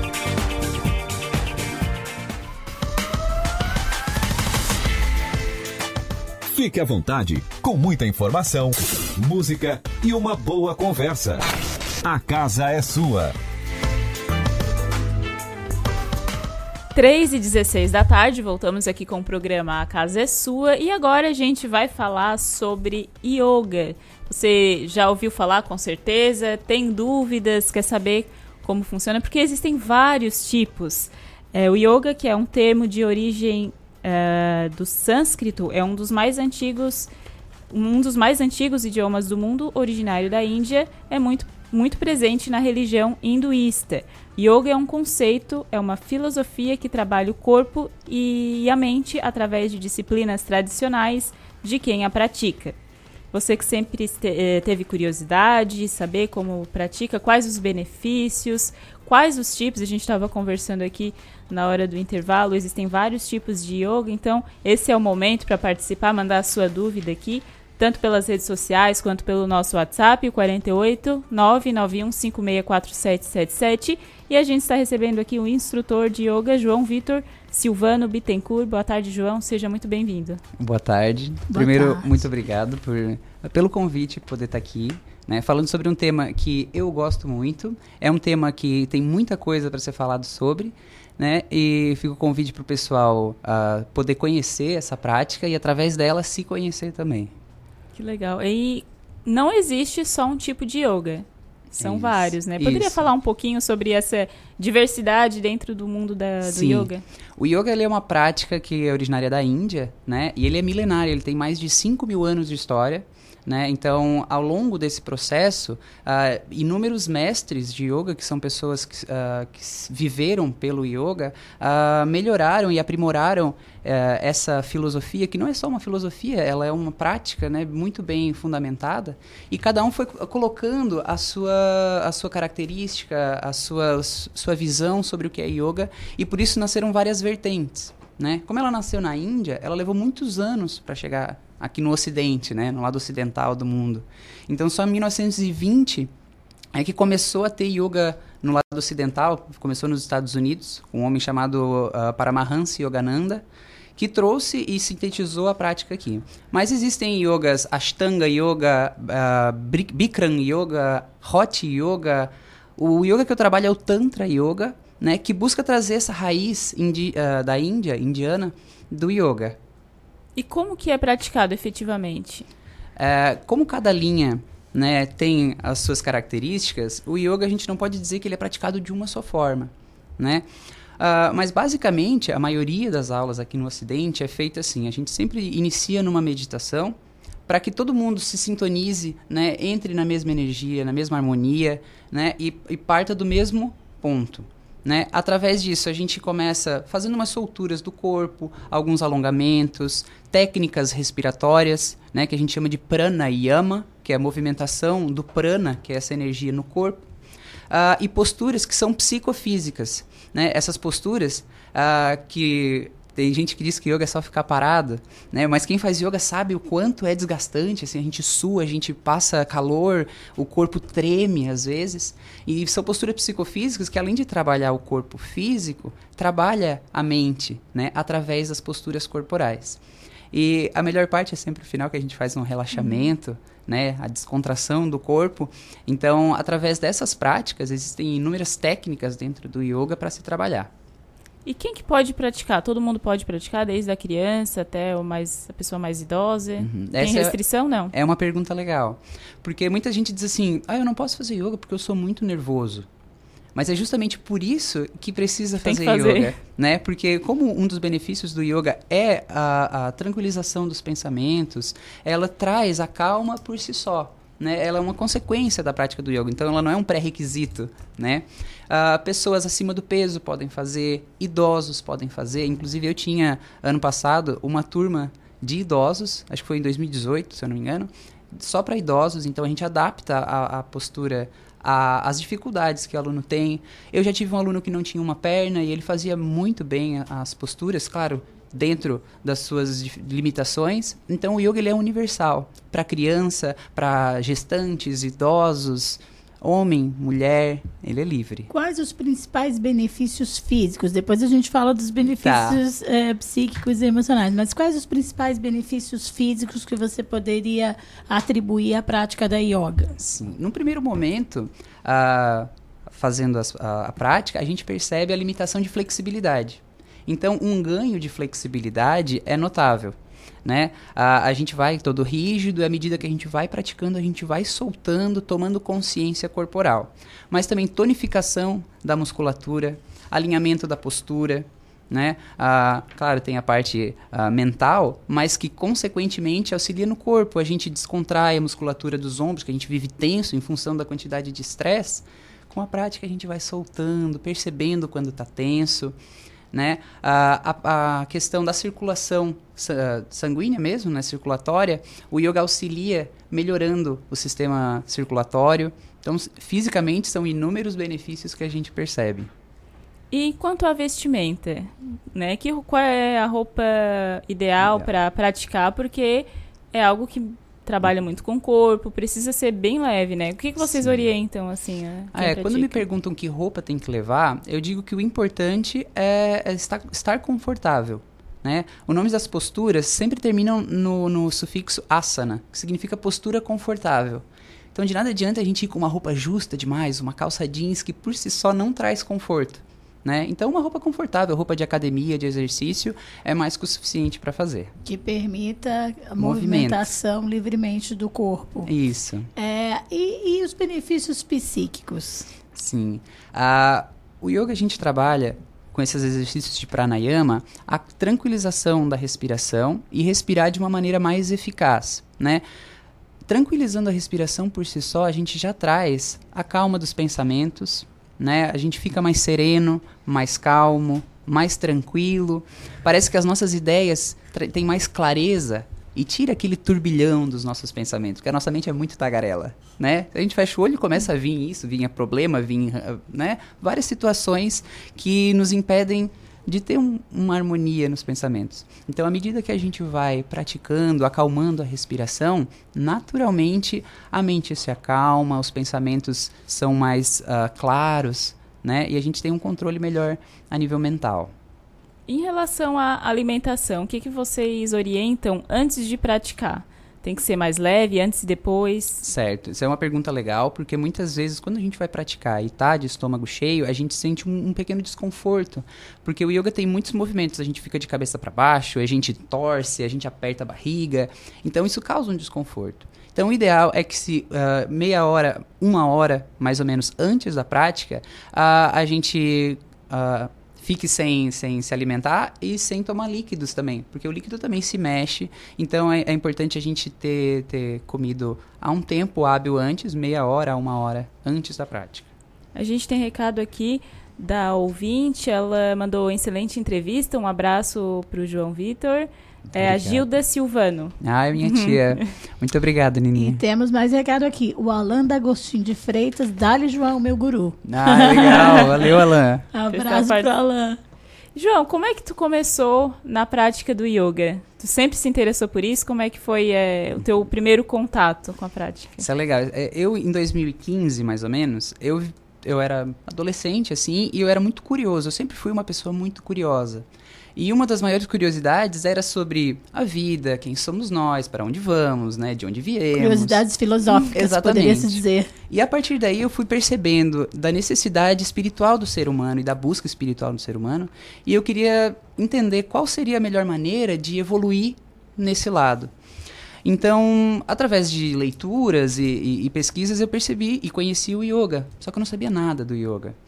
E coincidentemente, o universo ele não brinca dessas coisas, apareceu a oportunidade de fazer um aulão de yoga, né, com a Patrícia Freitas, que foi minha primeira professora, é importante falar isso, que ela foi fundamental nesse processo, ah, junto com uma amiga minha, a, Iris Manuji, que me auxiliou nesse caminho.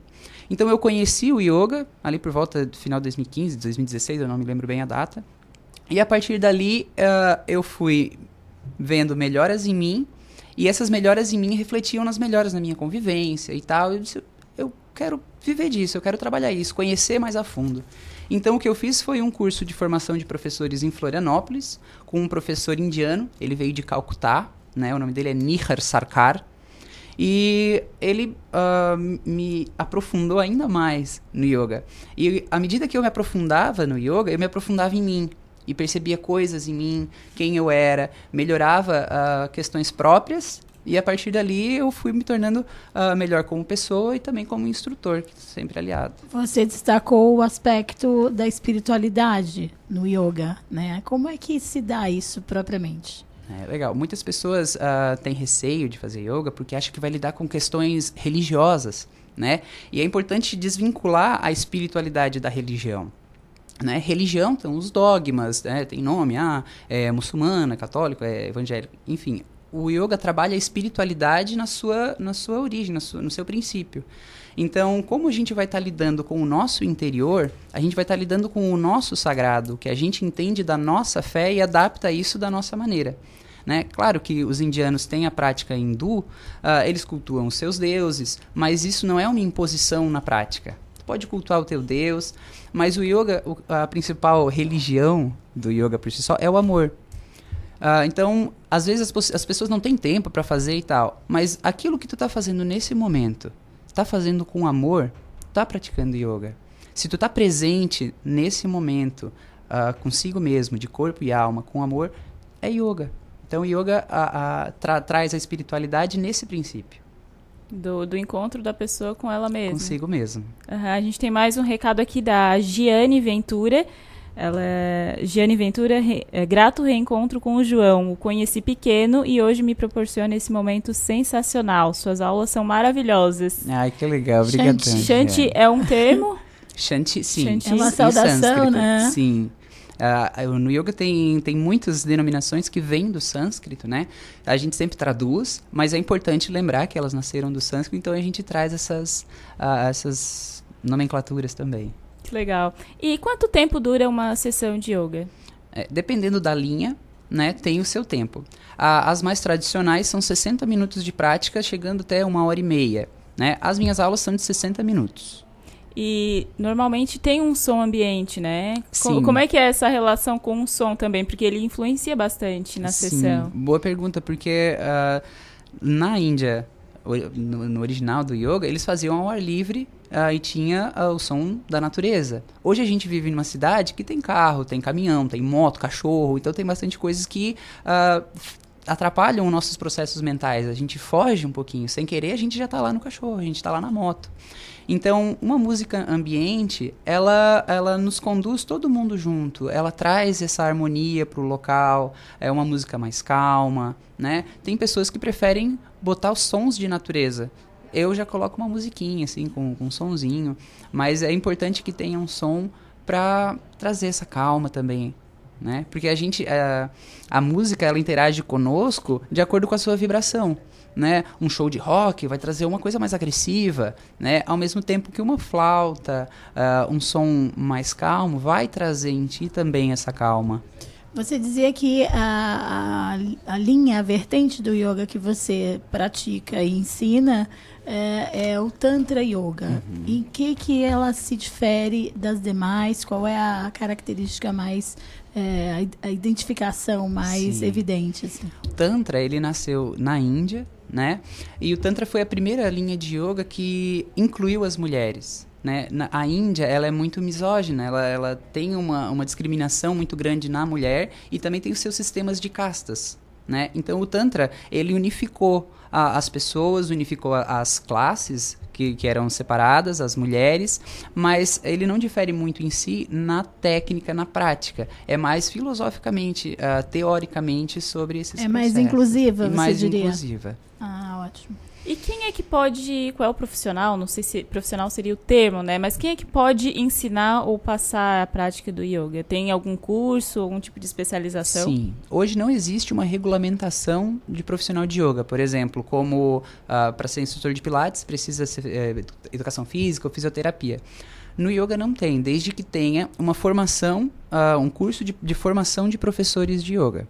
Né? Existe um projeto de lei que está uh, há muito tempo, desde 2001, para ser protocolado que as pessoas que vão ser profissionais de yoga sejam uh, educadores físicos. Só que isso ainda não está em vigor.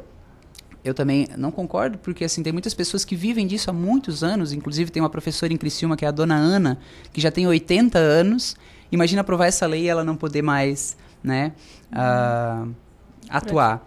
Mas desde que a pessoa tenha propriedade e estudado para isso, ela, e tem a formação, claro, ela é a, apta a dar a prática de yoga. E os próprios cursos de educadores físicos terá que incluir também profissionais e a obrigatoriedade, então isso leva um tempo até para ter uma adaptação, se Sim. vier a ocorrer uma, uma legislação desse sentido, né? Sim. Pode ficar todo mundo calmo. Eu já vi alguns casos é, de pessoas que pensar assim, ah, eu talvez eu fazendo essa aula de yoga eu vou emagrecer. Uhum. Acontece isso realmente ajuda na, por exemplo, na perda de peso ou é mais a parte física no, no sentido de a pessoa se sentir bem consigo mesma e a parte Sim. espiritual, mental, enfim. Sim, isso é interessante porque assim, o emagrecimento, ele, ah, o ganho de peso, ele pode ter inúmeras causas, né? Mas uma das grandes causas é a ansiedade, estresse que faz a pessoa comer demais ou ah, descontar na comida algum processo interno. Então, como a prática do yoga traz a, a- não vou dizer a cura da ansiedade, mas assim, um- uma atenuação da ansiedade, um controle dos pensamentos, a pessoa automaticamente cessa alguns desses vícios, inclusive a comida. Então a pessoa passa a se alimentar melhor, olhar para si com mais carinho, aumento de autoestima, e isso por si só já auxilia no processo de, de emagrecimento. A gente sabe que existem vários transtornos alimentares que causam, inclusive hoje uma, uma, uma psicóloga falou sobre Sim, sim. né? Ah, o então, João estava ouvindo o programa Eu desde tava. cedo. Tá ligado Aê, gostei disso. Ah, então, como também a gente trabalha o corpo, a gente tem queima calórica, ah, gasto energético e isso promove o emagrecimento. Claro que não é o foco do yoga trazer o emagrecimento, mas como consequência, como uma maneira indireta, a gente tem perda de peso. Ele ajuda também. Ajuda. Tem mais uma pergunta aqui da ouvinte, não se identificou, mas ela, ela deu boa tarde. Uhum. Alguma técnica para começar a meditar? Incenso, influen- ah, e também pergunta se o incenso influencia na prática e nos ambientes. Ótima entrevista. Muito obrigada pela participação. Ela não mandou aqui o nome, Uhum. mas é o final 9701. Ah, vi aqui, ó, Carol. Carol Guolo. um Ah, abraço, Carol. Oi, Carol. Muito, muito boa tarde. Ah, essa é uma pergunta legal. Como começar a meditação? A meditação ela está intrínseca na, no yoga. Não existe yoga sem meditação. Né? A meditação, basicamente, é respirar, percebendo as sensações internas do nosso corpo. Né? Ah, a, a gente tem seis, seis sentidos, cinco sentidos físicos, que a gente não dá ah, ouvidos a ele 24 horas. Então a meditação basicamente é olhar o que está acontecendo comigo nesse momento. E como começar? Tira um tempinho para ti. Se está no trabalho, vai no banheiro um pouquinho, senta, respira, mas respira percebendo a respiração, né? Porque a gente respira o tempo inteiro. Mas respirar no yoga é fundamental. Fecha os olhos e percebe o que está acontecendo nessa tela mental, né? E observa os pensamentos que passam sem julgar. Que às vezes a gente pensa, né? Olha eu pensando nisso de novo. Olha eu pensando naquilo. Não, só observa o que que vem, o que que vai. E isso já por si só já vai trazer calma, né? E a, a meditação tá intrínseca a, a calma, só que a, a gente não sai do yoga um Buda, assim, a gente não sai uma pessoa que não, que não briga, uma pessoa que não sente raiva. Porque essas questões, a raiva é um sentimento natural, inato do ser humano, né? A gente só aprende a lidar melhor com as nossas emoções. Então, quer aprender a meditar? Primeiro tira um tempinho para ti, te dá ouvidos, se observa, fecha os olhos e respira. Sobre a questão do incenso, ah, ele não é algo obrigatório nas aulas, mas eu acho muito interessante porque o cheiro também é algo que nos remete a algumas sensações. Existem cheiros que trazem, ah, por exemplo, cheiro de rosas traz mais a questão sensual, cheiro de, de palo santo é algo de limpeza. Então, eu sempre nas minhas aulas coloco os incensos um pouco antes dos alunos chegarem ou ali no comecinho, para que tenha essa limpeza de ambiente, que as energias que tem ali também cessem, né? Uma energia mais sutil. Uhum, tem mais um recado aqui. O Eduardo Sandrini mandou Dali Joãozinho. Uhum. Aí um abraço, Eduardo.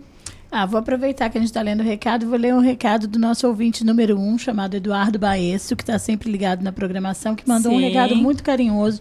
Boa tarde, o programa Casa Sua é um programa leve, descontraído, onde nós ouvintes nos deliciamos com informações, assuntos relevantes, música de qualidade e muito mais. Obrigada, Eduardo, pelo seu carinho pela sua Obrigada, audiência. Eduardo. Um abraço, sempre participando aqui da programação. A gente gosta quando participa, manda o seu recado. E, João, o que você falaria, né, para quem tá pensando, tá em dúvida, não sabe se vai, Uhum. se não vai praticar yoga? Qual o seu recado? Legal. Esses dias uma aluna minha falou assim, ou ela tava no, num Uber e ele perguntou assim, tu faz atividade física? E ela disse, eu faço yoga. E ele olhou meio assim, né? Como você pensa assim, mas isso é atividade física? Grandes coisas. Né? Ah, então, quem pensa que o yoga é só ficar parado, é só se alongar, se dê ah, essa, essa oportunidade de conhecer, né? Porque através dela vai se conhecer melhor. Tem uma máxima do yoga que diz assim, ó, eu não consigo ter uma relação profunda com o outro se eu não tiver uma relação profunda comigo. Então o yoga é essa ferramenta que permite que eu olhe essa profundidade que eu tenho e descubra e cavoque dentro de mim mesmo essas questões. Então, se dê a oportunidade, é, trabalhe o seu corpo, trabalhe a sua mente, porque todo mundo tem a ganhar com quem pratica yoga. Eu tenho a ganhar comigo mesmo e o mundo tem a ganhar comigo, porque quanto mais pessoas melhores consigo mesmos, melhores o mundo vai ser por si só. João, tu tens redes sociais, tu compartilha algumas dicas sobre o yoga. Uhum. Queira deixar para quem quiser te acompanhar, entrar em contato? Legal. Eu tenho o meu perfil pessoal, arroba João Bitten Yoga, onde eu coloco algumas uh, fotos de alunos, práticas, e também tenho um espaço, eu abri em julho do ano passado, um espaço para yoga e outras práticas, psicoterapia e reiki, que fica aqui no bairro São Cristóvão, é espaço underline aura, é o espaço aura. Uh, eu tenho outras turmas também, eu, eu, acho que é a oportunidade de eu comentar. Eu tenho uma Sim. turma na cidade de Turvo, né? Turvo era uma cidade que não tinha yoga, então eu vi lá uma oportunidade de apresentar o yoga para que essas pessoas também se abrissem para isso. Então aqui vai meu abraço para o pessoal do Turvo. Até final do ano passado, eu estive como professor da Universidade de Criciúma, da Unesc, para os professores e, e funcionários. Uh, a gente tinha uma turma lá. E pode me achar também no, no Facebook, João Bittencourt. Uh, no Instagram, João Bitten Yoga. E o arroba espaço underline aura é o do nosso espaço. Certo, a gente conversou aqui então com o instrutor de yoga, João Vitor Silvano Bittencourt. João, mais uma vez, muito obrigada pela sua participação. Foi uma conversa muito gostosa, tiramos várias dúvidas sobre isso e você vai ser sempre bem-vindo aqui no nosso programa. Muito obrigado mais uma vez pela oportunidade. Fica o convite para o pessoal conhecer. Uh, o espaço fica na rua Bela Vista 161, no Espaço São Cristóvão, uh, no bairro São Cristóvão. E sempre que, que precisarem de mim, estarei aqui. Um namastê para todo mundo. Namastê, vamos precisar sim. Agradecemos. Agora é 3h39, a gente vai fazer mais um intervalo, uma pausa rapidinho e volta já já com mais programa Casa é Sua. Fique à vontade, com muita informação, música e uma boa conversa. A casa é sua. Participe dos nossos programas pelo Twitter. Faça seu comentário usando a hashtag Rádio Cidade em Dia. Dicas para segurança no verão. Corpo de Bombeiros Militar de Santa Catarina. Previna-se, não seja mais uma vítima.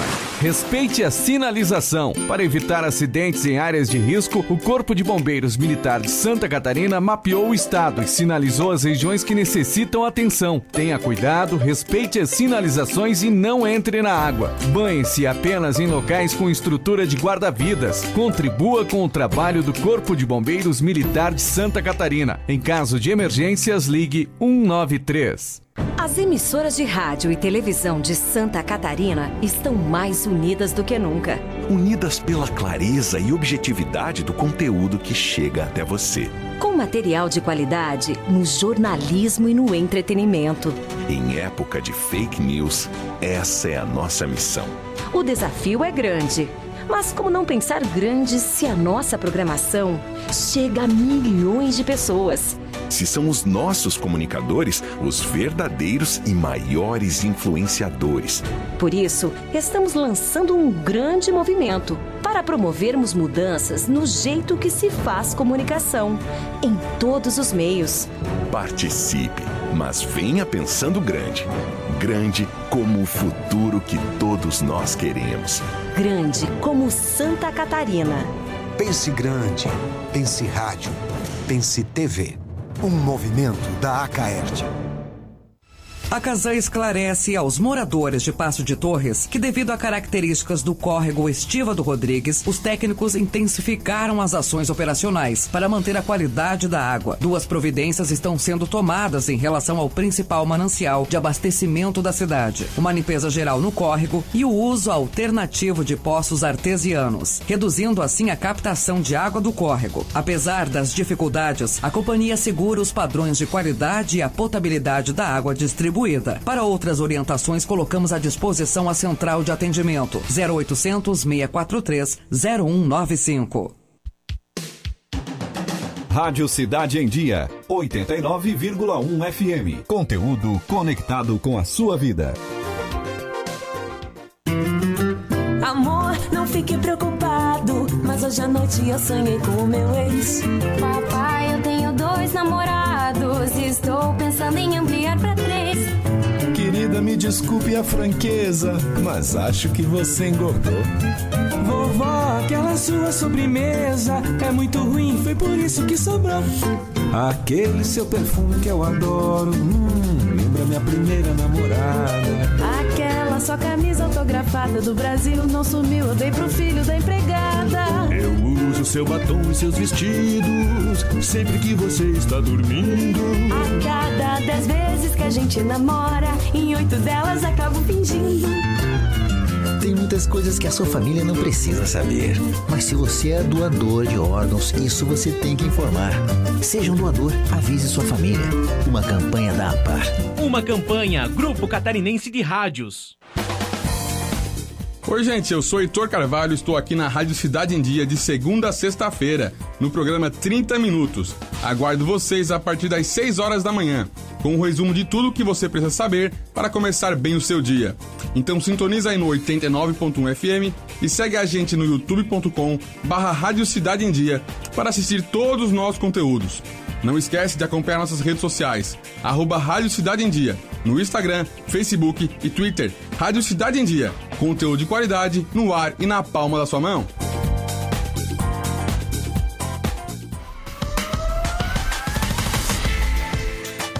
Fique à vontade, com muita informação, música e uma boa conversa. A casa é sua.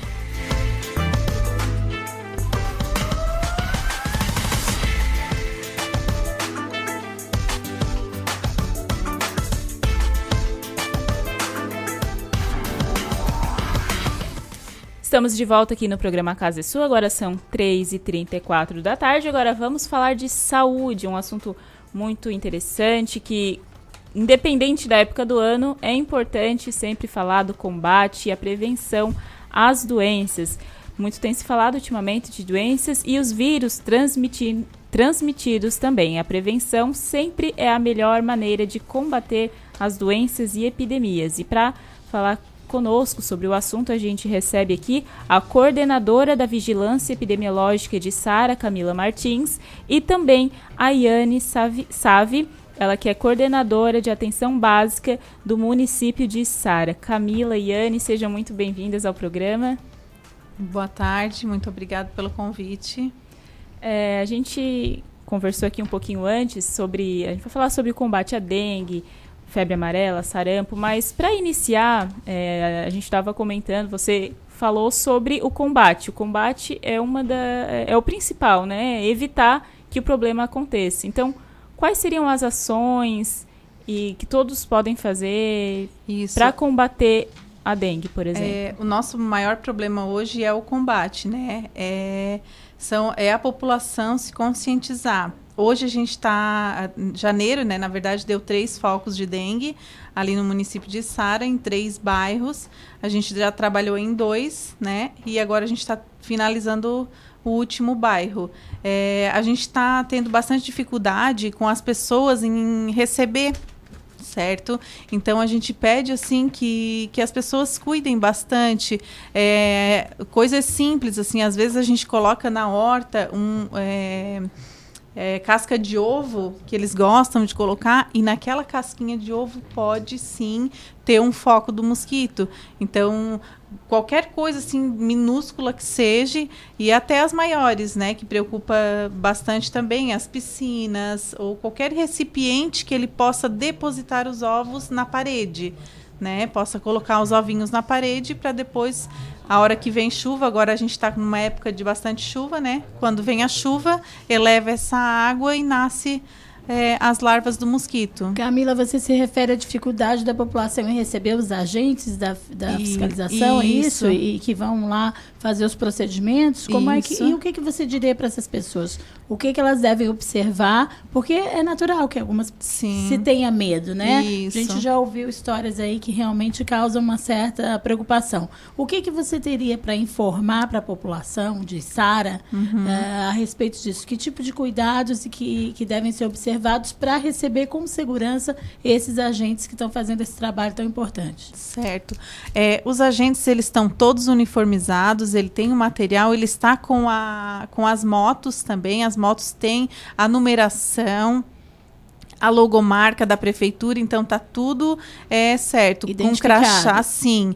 É, qualquer dúvida, pode pegar o telefone, pode ligar na vigilância, a gente passa o nome, sim, deles, né? Se na hora ali não deixou confirmar, já aconteceu isso, de ligarem assim, ah, eu tô com a pessoa tal, ele está aqui na frente. Não, pode deixar entrar, que ele é nosso agente. Qual é o número que as pessoas devem ligar para essa confirmação? É no 3431 3577. É da vigilância.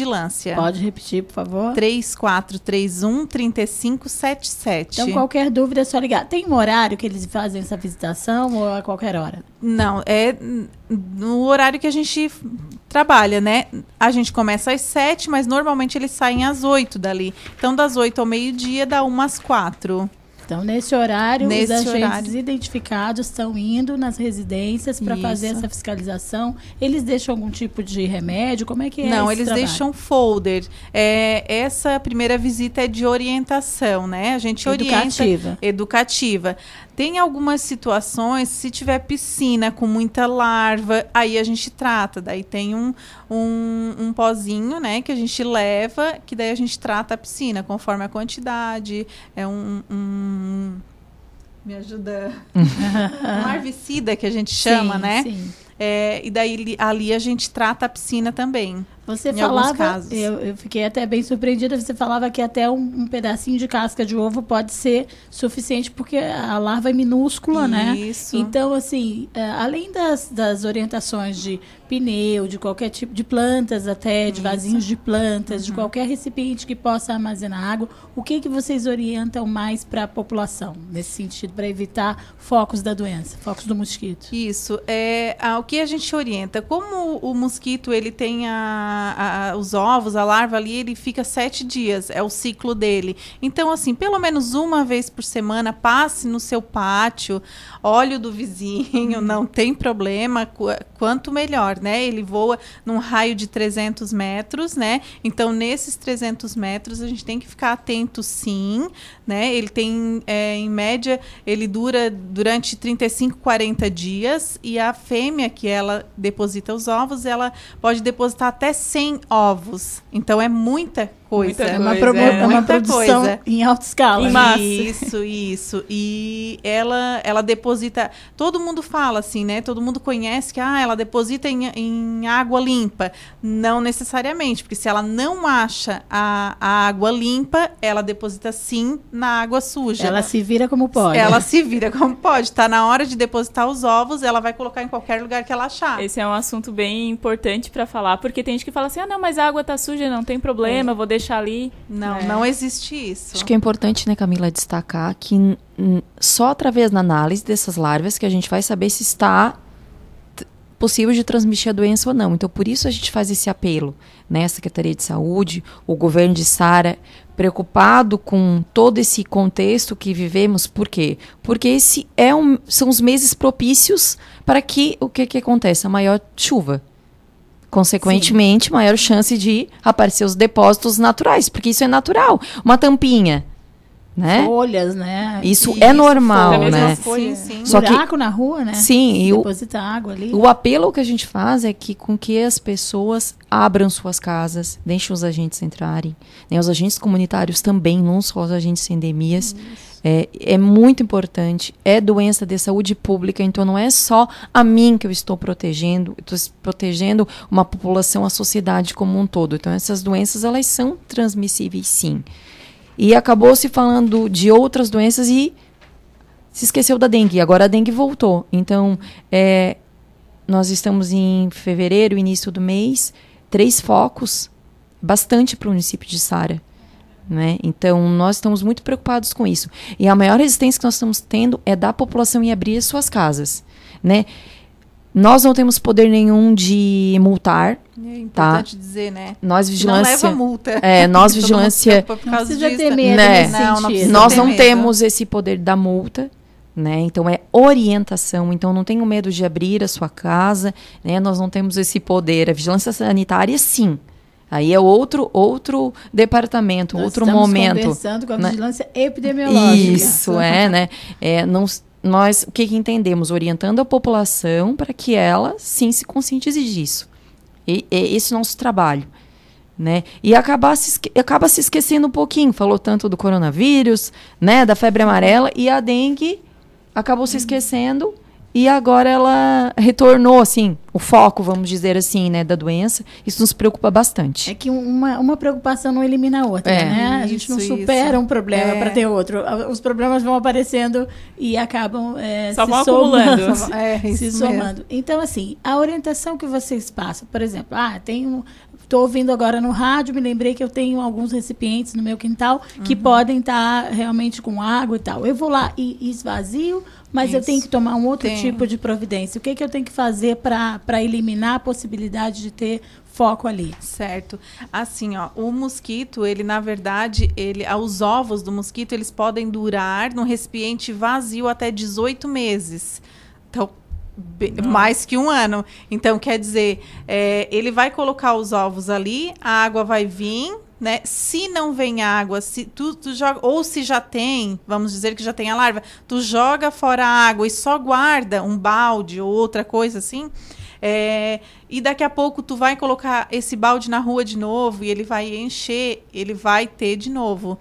Porque tu não eliminou, só jogou a água fora e não eliminou tudo que tinha. Então, o que, que é o importante? É esfregar. Pegar uma esponja, uma escova, e esfregar bem a lateral e assim guardar. Daí ali elimina, elimina toda a possibilidade de ter. Principalmente nesses casos, a questão do potinho do cachorro, né? Da água. Isso. Uma Fica vez ali um por tempão. semana. É. É. E quem já teve bichinho tem. sabe como é que funciona. É. Fica um, né? Cria até uma película Um se, restinho se não fizer é, Isso, essa tem- limpeza. é, não é só jogar água fora, é esfregar bem para não ter a possibilidade de voltar. Então é uma, uma vez por semana já seria o ideal, até nas bromélias, né? Tem bastante gente que gosta que tem bromélia. A bromélia dá sim o foco, a gente já teve foco do mosquito lá na Isara, Porque na ela, bromélia. o formato É. permite que a Isso. água fique depositada. Isso, e ela não, não sai. Tem muita gente que fala que, ah, que ela tem alguma coisinha que elimina, não elimina, dá sim. E a, o que a gente orienta para a bromélia uma vez por semana, dá um jato d'água bem forte e daí só vai mudando a água, né? Daí não tem a possibilidade de. Uma vez por semana tá tranquilo, Então, elimina toda. Já elimina, então só jogar fora não é o suficiente, tem que fazer a Isso, higienização ali isso certinho. mesmo. Eu tenho uma dúvida em relação ao mosquito. Uhum. É, o uso de telas protetoras ajuda no combate? dentro de casa, né? Tu diz dentro de casa. Isso, dentro nos de- ambientes. é, dentro de casa também tem alguns problemas. Tem o ralo, que às vezes tu tem dois banheiros em casa e tem um que tu não usa muito.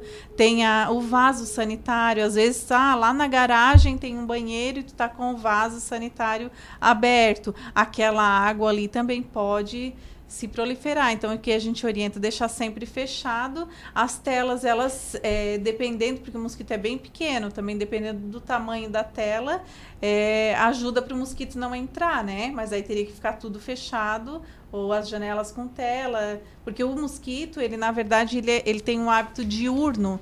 Então, normalmente, se a gente está em casa, a gente vai ficar com a janela aberta, vai ficar com as portas abertas, né? Então, ele vive, não é um mosquito como um mosquito comum que ele é noturno. Então, ele vem à noite para para incomodar a gente. E dentro de casa, os cuidados com o pátio a gente acabou conversando, mas e o dentro de Isso. casa? O que, que a, dona de casa às vezes pode não estar nem se dando conta que pode ser um problema? Uhum, sim. Dentro de casa tem ah, os vasinhos, né?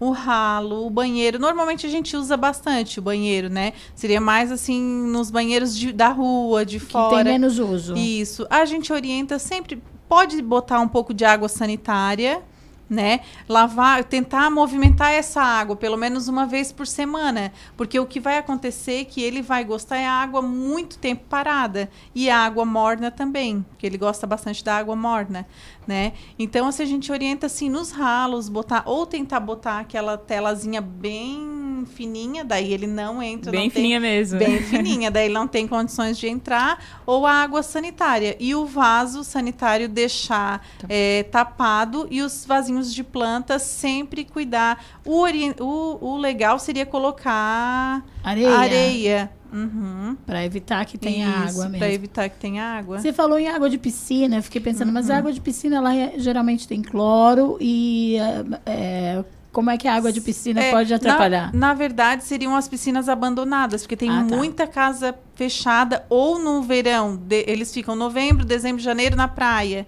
e tem piscina em casa. E daí aquele cloro, ele acaba saindo, né? Então, nesses que eu digo.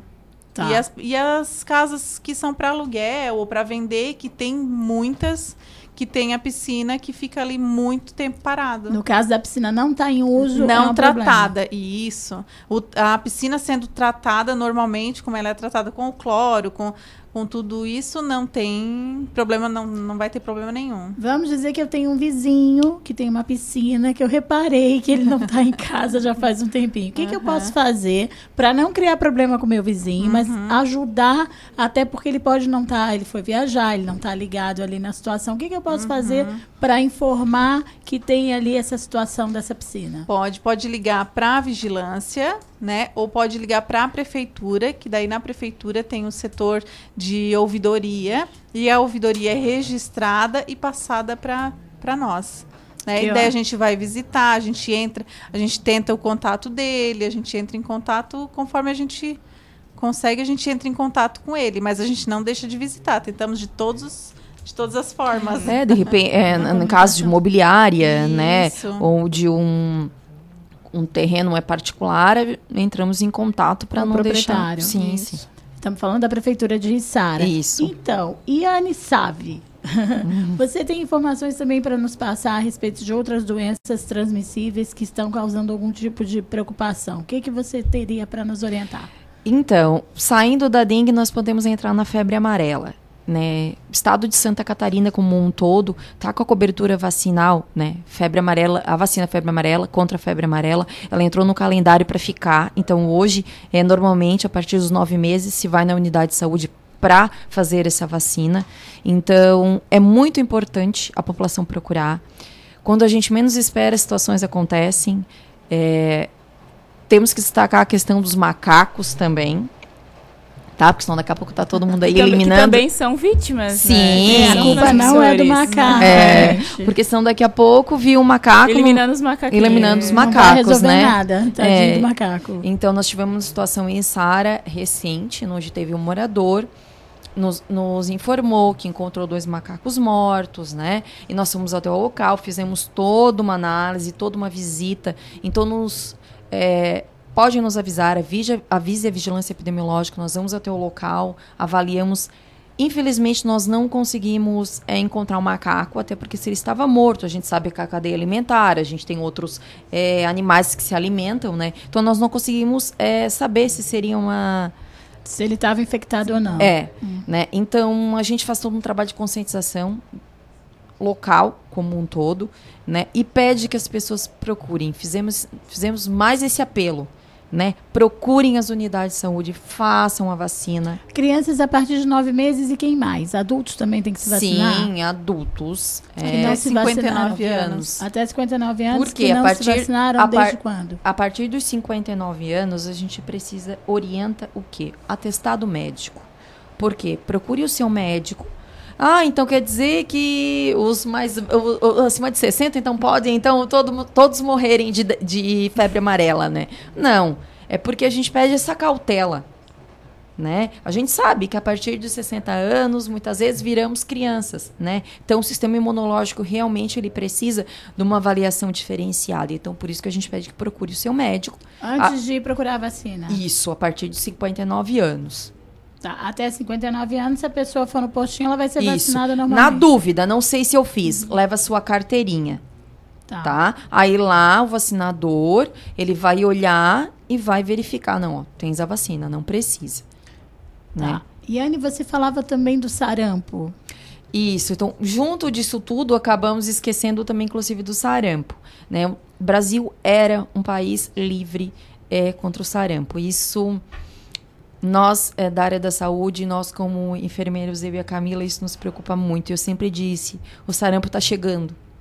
Isso nos preocupa muito. Era uma doença que Erradicada. o Brasil era livre, né? uhum. né? E o sarampo, ele mata. Né? Eu lembro que quando eu era pequena, a gente pegava cachumba, pegava rubéola, né? Pegava catapora. Agora, o sarampo, ele sempre nos assustou muito. E esses movimentos anti-vacinais, esses fake news, isso nos prejudicou muito, né? É, cada um, é óbvio, tem a sua cultura, tem seu modo de pensar, mas... Mas a ciência é a ciência, né? E, inclusive, volto a dizer, são doenças de saúde pública. São doenças de uma sociedade como um todo, então eu não estou me protegendo, eu estou protegendo o filho do outro. Uma das pessoas que defendia, eu acho que nos Estados Unidos, né, uma das maiores defensoras do movimento anti-vacina morreu de sarampo, gente. É. A gente tem que ficar muito atento. É, é, é. E, inclusive, quando não mata, deixa sequelas muito e, sérias. Independente do que a gente acredita, isso. a ciência diz coisas que a gente não pode refutar. É, isso, isso me deixa, como profissional da saúde, muito frustrada né? É, fomos criados ao longo do tempo, é, proporcionando aos nossos filhos, aos nossos pais, né? Pregando essa questão da vacina.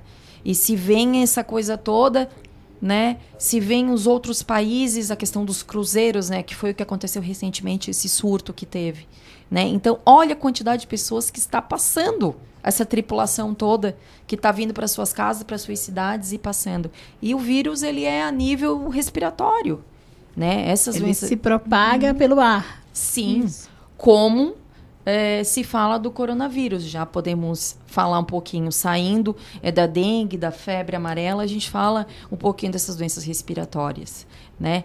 E nós tam, falamos em outro momento que, ah, então agora estamos, vamos entrar em pânico igual foi a época da gripe A, né? Então, assim, é normal o pânico, é, né? Se estamos com medo, estamos, sim, né? Mas o que que acontece? Nós também, como seres humanos, temos que fazer a nossa parte. E Quais gente, os cuidados, Iane? A gente fala a alimentação saudável, a alimentação adequada para o organismo estar tá pronto para lutar contra aquela doença, né? Atividade física, a gente é complicado o nosso dia a dia, mas é algo essencial, né? E a gente fala também é, da vacinação incluindo cuidados básicos de higiene, lavagem das mãos, né? Principalmente para as crianças, né, Camila? A gente é, fala. Época de creche, né? É muita criança junto e elas compartilham brinquedo, a mão vai na boca, vai no brinquedo e é bem importante, então, até nas creches, né, fazer esse controle. Em ambientes arejados, né? Isso é bem importante. Então, além, a gente fala em alimentação saudável, exercícios físicos, a vacinação e ainda essas medidas de higiene de modo geral. Higiene pessoal e higiene do ambiente também. Quanto mais fortalecido tiver o corpo do indivíduo, me menor risco ele tem de contrair Isso. e maior a possibilidade de responder à de medicação. Isso, exatamente. Em caso de adoecer. Isso mesmo. Olha, Isso quanta coisa bacana. Informação importante, né? É, quanta coisa importante que a gente teve aqui a oportunidade de conversar com a coordenadora da Vigilância Epidemiológica de Sara, Camila Martins. A gente agradece muito a, a presença. É, e também agradeço com a Iane Save, que é coordenadora da Atenção Básica em Saúde do município de Içara, que está aí fazendo um grande trabalho para combater todas essas doenças e todos esses problemas. Isso mesmo. Nós nos colocamos à disposição, governo de Içara, Secretaria Municipal de Saúde, para trazer mais informações na medida que fomos solicitados, né? Temos várias coisas durante esse ano, vem agosto dourado, vem Outubro, Outubro Rosa, Novembro, Novembro Azul. Azul. e o nosso município tem várias atividades que a gente já organiza normalmente, então nos colocamos à disposição para estar tá também trazendo aqui. E nós também nos colocamos à disposição para receber vocês, para divulgar sempre os programas de, de saúde do município de Içara. É isso, Manu? Isso, com certeza. Muito obrigada, meninas, pela participação aqui. Agora são 4 e 6 e a gente vai fazer mais um intervalo aqui na Casa Sul e volta já já. Fique à vontade, com muita informação, música e uma boa conversa. A casa é sua. Dicas para segurança no verão. Corpo de Bombeiros Militar de Santa Catarina. Previna-se, não seja mais uma vítima. Não ande nos costões, você pode escorregar e cair no mar. Se você ingeriu bebida alcoólica ou fez uma refeição recente, aproveite a faixa de areia. Nos postos de guarda-vidas, pulseirinhas de identificação é só pedir ao chegar na praia. Se você foi queimado por água viva, temos nos nossos postos guarda-vidas vinagre. Nos procure. Em caso de emergência, ligue 193. Siga a gente no Twitter. Rádio Cidade em Dia.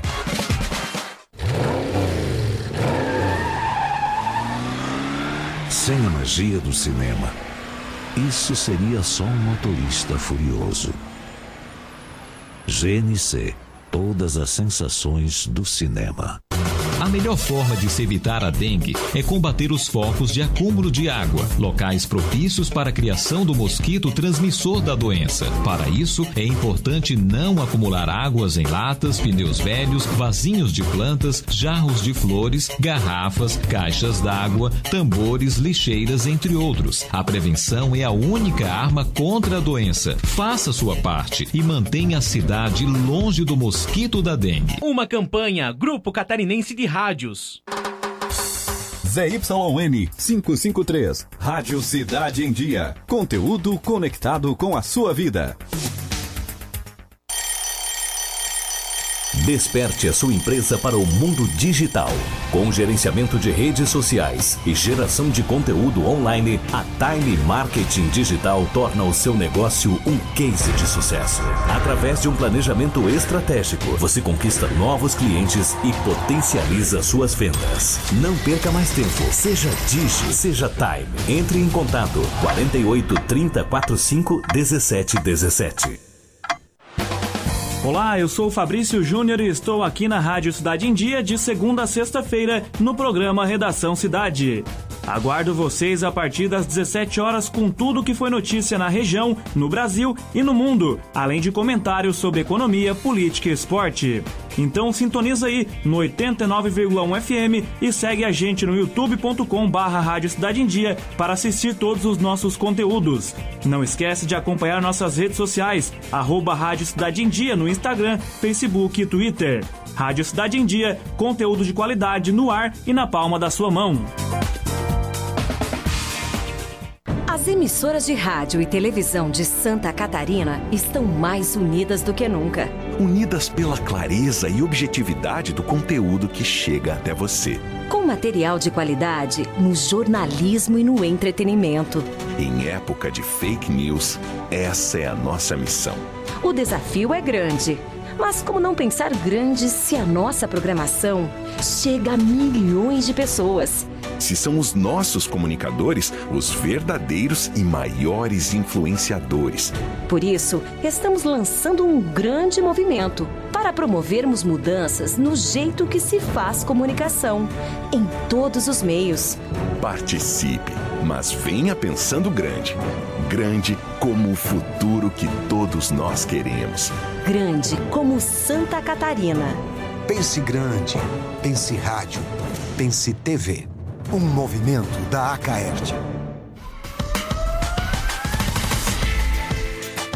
Fique à vontade, com muita informação, música e uma boa conversa.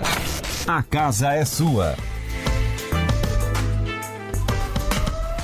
4 horas mais 10 minutos, estamos de volta aqui no programa Casa é Sua. Antes de dar sequência e falar sobre moda, porque hoje é quarta-feira, dia de falar de moda aqui no programa, vamos saber como é que vai ficar o tempo, o clima aí para os próximos dias. Clima na cidade, tudo sobre o tempo. Quarta-feira, 5 de fevereiro de 2020. É um dia com nebulosidade variável no litoral de Santa Catarina, é, com condições para ocorrência de chuva a qualquer hora do dia. Essa chuva um pouco mais persistente na região da Grande Florianópolis e também litoral norte do estado, onde em alguns momentos as pancadas de chuva também são moderada a forte. No litoral sul tem essa condição agora para o início do dia, mas no decorrer do período também a nebulosidade varia, chance de ter aberturas de sol e mais da tarde para o fim do dia, noite, aí tem condições para ocorrência de chuva de novo, que pode até vir acompanhada de alguma trovoada. A temperatura ela varia aí de 28 a 30 graus no litoral. O vento sopra do quadrante sudeste a leste e nordeste no litoral de Santa Catarina, com intensidade de 10 a 20 km por hora e rajadas de 30 a 40 km por hora no decorrer do dia. A ondulação é de sudeste a leste, com altura média de 1 a 1,5 metro e picos de 2 metros.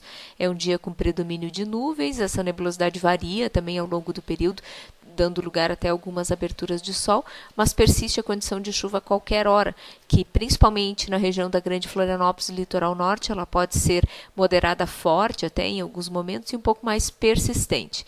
Mesmo assim, alterna ao longo do dia com períodos de melhoria em todo o litoral. Jussânia Cruz, meteorologista da EPAG Cirã, com as informações do tempo do mar para o litoral de Santa Catarina.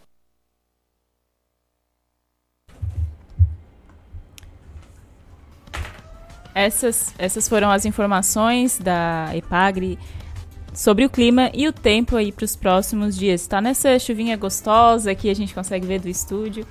Uma chuvinha para ficar acompanhando aí o programa Casa é Sua. E agora, agora são 4 e 12 toda quarta-feira é dia de a gente falar de moda, é o quadro Inventando Moda aqui no programa. Eu recebo aqui o, o estilista Yuri Pizetti. Boa tarde, Yuri, tudo bem? Boa tarde, tarde, Tereza. Boa tarde, Yuri, bem-vindo. Muito obrigada. E hoje no Inventando Moda a gente vai falar sobre um assunto bem legal, um assunto bem dinâmico, que são os cursos é, de moda, né? Então, hoje a gente trouxe aqui as convidadas, as coordenadoras do curso de graduação em design de moda e pós-graduação em moda, Meire Bittencourt e Ivone Malman. Olá, boa tarde. Boa tarde, Manu. Boa tarde, Boa tarde. Yuri, agradeço o convite para estar aqui com vocês e também falando um pouquinho da nossa graduação em design de moda da Faculdade Senac aqui de Criciúma. Que bom, é um prazer, meninas. Boa tarde, obrigada Yuri, Tereza, que bom revê-la. Que ótimo. Boa tarde, sejam bem-vindas. Obrigada a vocês, muito bom estar aqui. E vamos falar de moda, educação e moda. A Isso gente mesmo. às vezes não tem noção da gama de conhecimento que é necessário para que essa indústria tão eh, promissora né, e tão presente nas nossas vidas se faça. Então a gente vai hoje ter a oportunidade de saber um pouco melhor de esclarecer algumas tudo isso. Que precisa né? ir muito de estudo, Sim, né? é muito importante. O estudo, ele, na minha visão, ele é assim, ó, essencial. Realmente, eu não estaria aqui hoje sem os meus estudos. Os estudos foram muito importantes para mim, por isso foi um, um assunto que eu quis trazer hoje, abordar e tirar algumas dúvidas do pessoal de casa e tudo mais. Então vamos lá. É, ah, vamos começar então com o curso de graduação de modas, né, O meninas? que, que é necessário para um, para um profissional de moda eh, ter em termos de formação? Ele vai primeiro fazer uma graduação em moda, ou ele antes faz algum técnico? Eh, ao longo da vida ele vai estudando coisas até chegar na graduação em moda? O que, que precisa para se graduar em moda? Então, eu, eu acredito que isso vai muito do perfil do aluno, né? Do perfil de quem vai procurar o que fazer, ou também da identificação, do gosto pessoal. Tem gente que gosta realmente de fazer um curso técnico, né? Antes, ou técnico modelagem, costura, já quer entrar numa faculdade eh, sabendo a parte pro- de produzir, né? Ou também a parte mais técnica, desde de softwares, né? Sim. É, onde faz desenho técnico ou procura algum desenho manual. Porém, isso tudo ele também vai encontrar numa graduação. Até porque, como a gente estava conversando, né, Yuri? O nosso curso de graduação ele tem duração de três anos, então são seis semestres. É, é um tempo, né? Então, ali nesses três anos, nesses seis semestres, está diluído tudo aquilo que ele precisa para ser um profissional completo. Porém, né, ele pode vir já assim, é, com gosto pessoal. Às vezes ele ainda não tem idade. Idade para entrar numa graduação, Sim, isso mas mesmo. ele tem o desejo de aprender um pouco mais a parte artística, já tem um dom de desenho, ou gosta da parte manual, então vai fazer um curso de corte e costura. Enfim, ele poderia, mas tudo isso também ele vai ver na graduação. O profissional de moda necessariamente precisa saber costurar? Assim, ó, deixa, deixa, eu vou- Isso deixa eu era só te responder ali. Para tu se tornar um professor, tu precisa ter pelo menos vários cursos, como a Meire falou. Tu tem que fazer uma graduação em moda, porque eu acho que isso é essencial pelo conhecimento básico. E nós, no SENAC, pelo menos, a gente precisa ter uma especialização em, em moda de preferência, ou qualquer especiali- especialização. Mas, para tu ser um professor completo, um docente completo, acredito que uma especialização em moda e depois também um mestrado, porque isso tudo conta na carreira do professor. Sim. É, Nós temos dificuldade aqui na região, no estado, para ter ah, mestrado em moda. Só temos, acho, em Florianópolis. Profissionais com esse título Com é esse título de mestrado. Tanto é que nós temos aqui na, na- em Criciúma o mestrado em educação, que a maioria Sim. dos professores ligados à moda e essa parte fazem o mestrado em educação, porque isso agrega também na, no currículo. Ah, né? certeza, Só aproveitando a pergunta da Tereza, perguntou se precisa saber costurar. E eu pergunto, precisa saber desenhar? Na graduação, não. Você pode entrar, é, por exemplo, eu gosto de moda e eu quero aprender. Porque às vezes a é, pessoa não sabe nada, tudo, né, de desenhar, né? Então eu digo que, por exemplo, tudo é técnica, né? O desenho é técnica, a costura é técnica, a modelagem principalmente é técnica. Muito técnica. Então, assim, são aulas que tu começa do início. Né? Eu O início a- do primeiro desenho, do primeiro risco. E aí tu vai aprendendo, né? A É por- desenhar o olhinho, o cabelinho, por partes. E aí é um conjunto que depois tu junta. É porque tem gente que tem mais facilidade, né? Já Sim, tem o dom, sim. tem gente que não adianta. Não é só no palitinho, enfim, mas eles gostam de moda, né? eu fiz essa pergunta se o estilista precisa saber costurar. Ela veio de uma palestra que eu assisti, inclusive foi o Senac que promoveu a vinda do, do estilista Alexandre Hergovitch.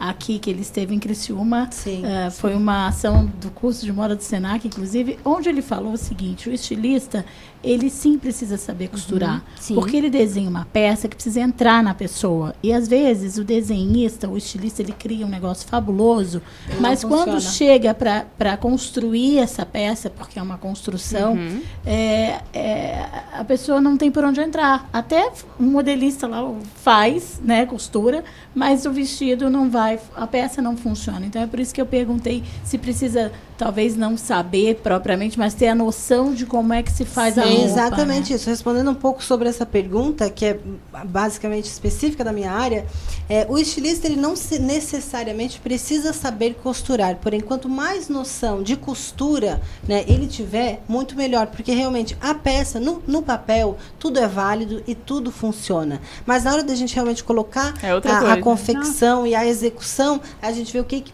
consegue ser feito ou não. Então, por isso, quanto mais um estilista souber, mais preparado ele vai estar para poder atender os seus clientes. É, e ali no Senac a gente preza muito isso, né? De o aluno confeccionar aquilo As que ele pensa. peças. Por quê? Para ele entender realmente esse processo de que é, tu tens uma ideia, tu passa pro papel e realmente no papel aceita. Mas agora a gente vai fazer isso, vamos tirar isso, vamos modelar.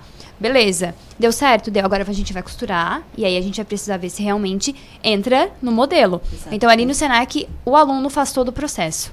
Ele, fa Isso é ele tão desenha, ele né? Isso é pesquisa, ele modela e ele costura. São seis semestres, Seis né? semestres. isso. Isso. é essencial num processo de criação. O graduado- para quem quer ser um estilista. O graduado em moda, ele se forma em estilista ou quais as, as áreas de atuação desse profissional? Tá, então, ali no Senac, como o curso é de duração de três anos, a gente trabalha por eixos. Então, a gente tem o eixo da moda, onde vai tratar da, da história da moda até na sociologia, vai tratar esse momento histórico para ele entender da onde surgiu, o que que é, o que que veio. Então, esse é um, um dos eixos. Depois a gente tem o eixo de design, que é onde ele vai entender o porquê o design, né? O que fazer, vai aprender, por exemplo, o desenho, a ergonomia, tudo ali.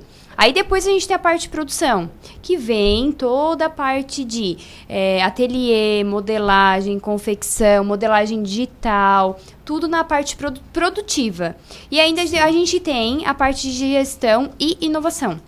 Que nessa parte de gestão e inovação vai desde disciplinas de negócio de moda, que é pro profissional para ele, né, o aluno entender é, a gama profissional que tem um curso de moda e para onde ele pode seguir depois de formado, porque não é só a parte de criação, é, é uma gama muito gigantesca para onde ele pode seguir. Então a gente conta com várias disciplinas, desde marketing, pesquisa de mercado, para ele entender o que que é o mercado da moda, é, do consumidor, consumidores, exatamente. né? Aí depois ainda tem uma disciplina voltada totalmente totalmente para empreendedorismo. Por quê? Para ele entender se ele quer montar um negócio próprio, para ele entender o que, que é um empreendedor, o que é empreender. Legal. Então é muito amplo, né? E ainda tem a parte de comunicação. É, por exemplo, ah, eu gosto de moda, mas eu quero trabalhar na parte comunicativa, não quero trabalhar naquela parte criativa.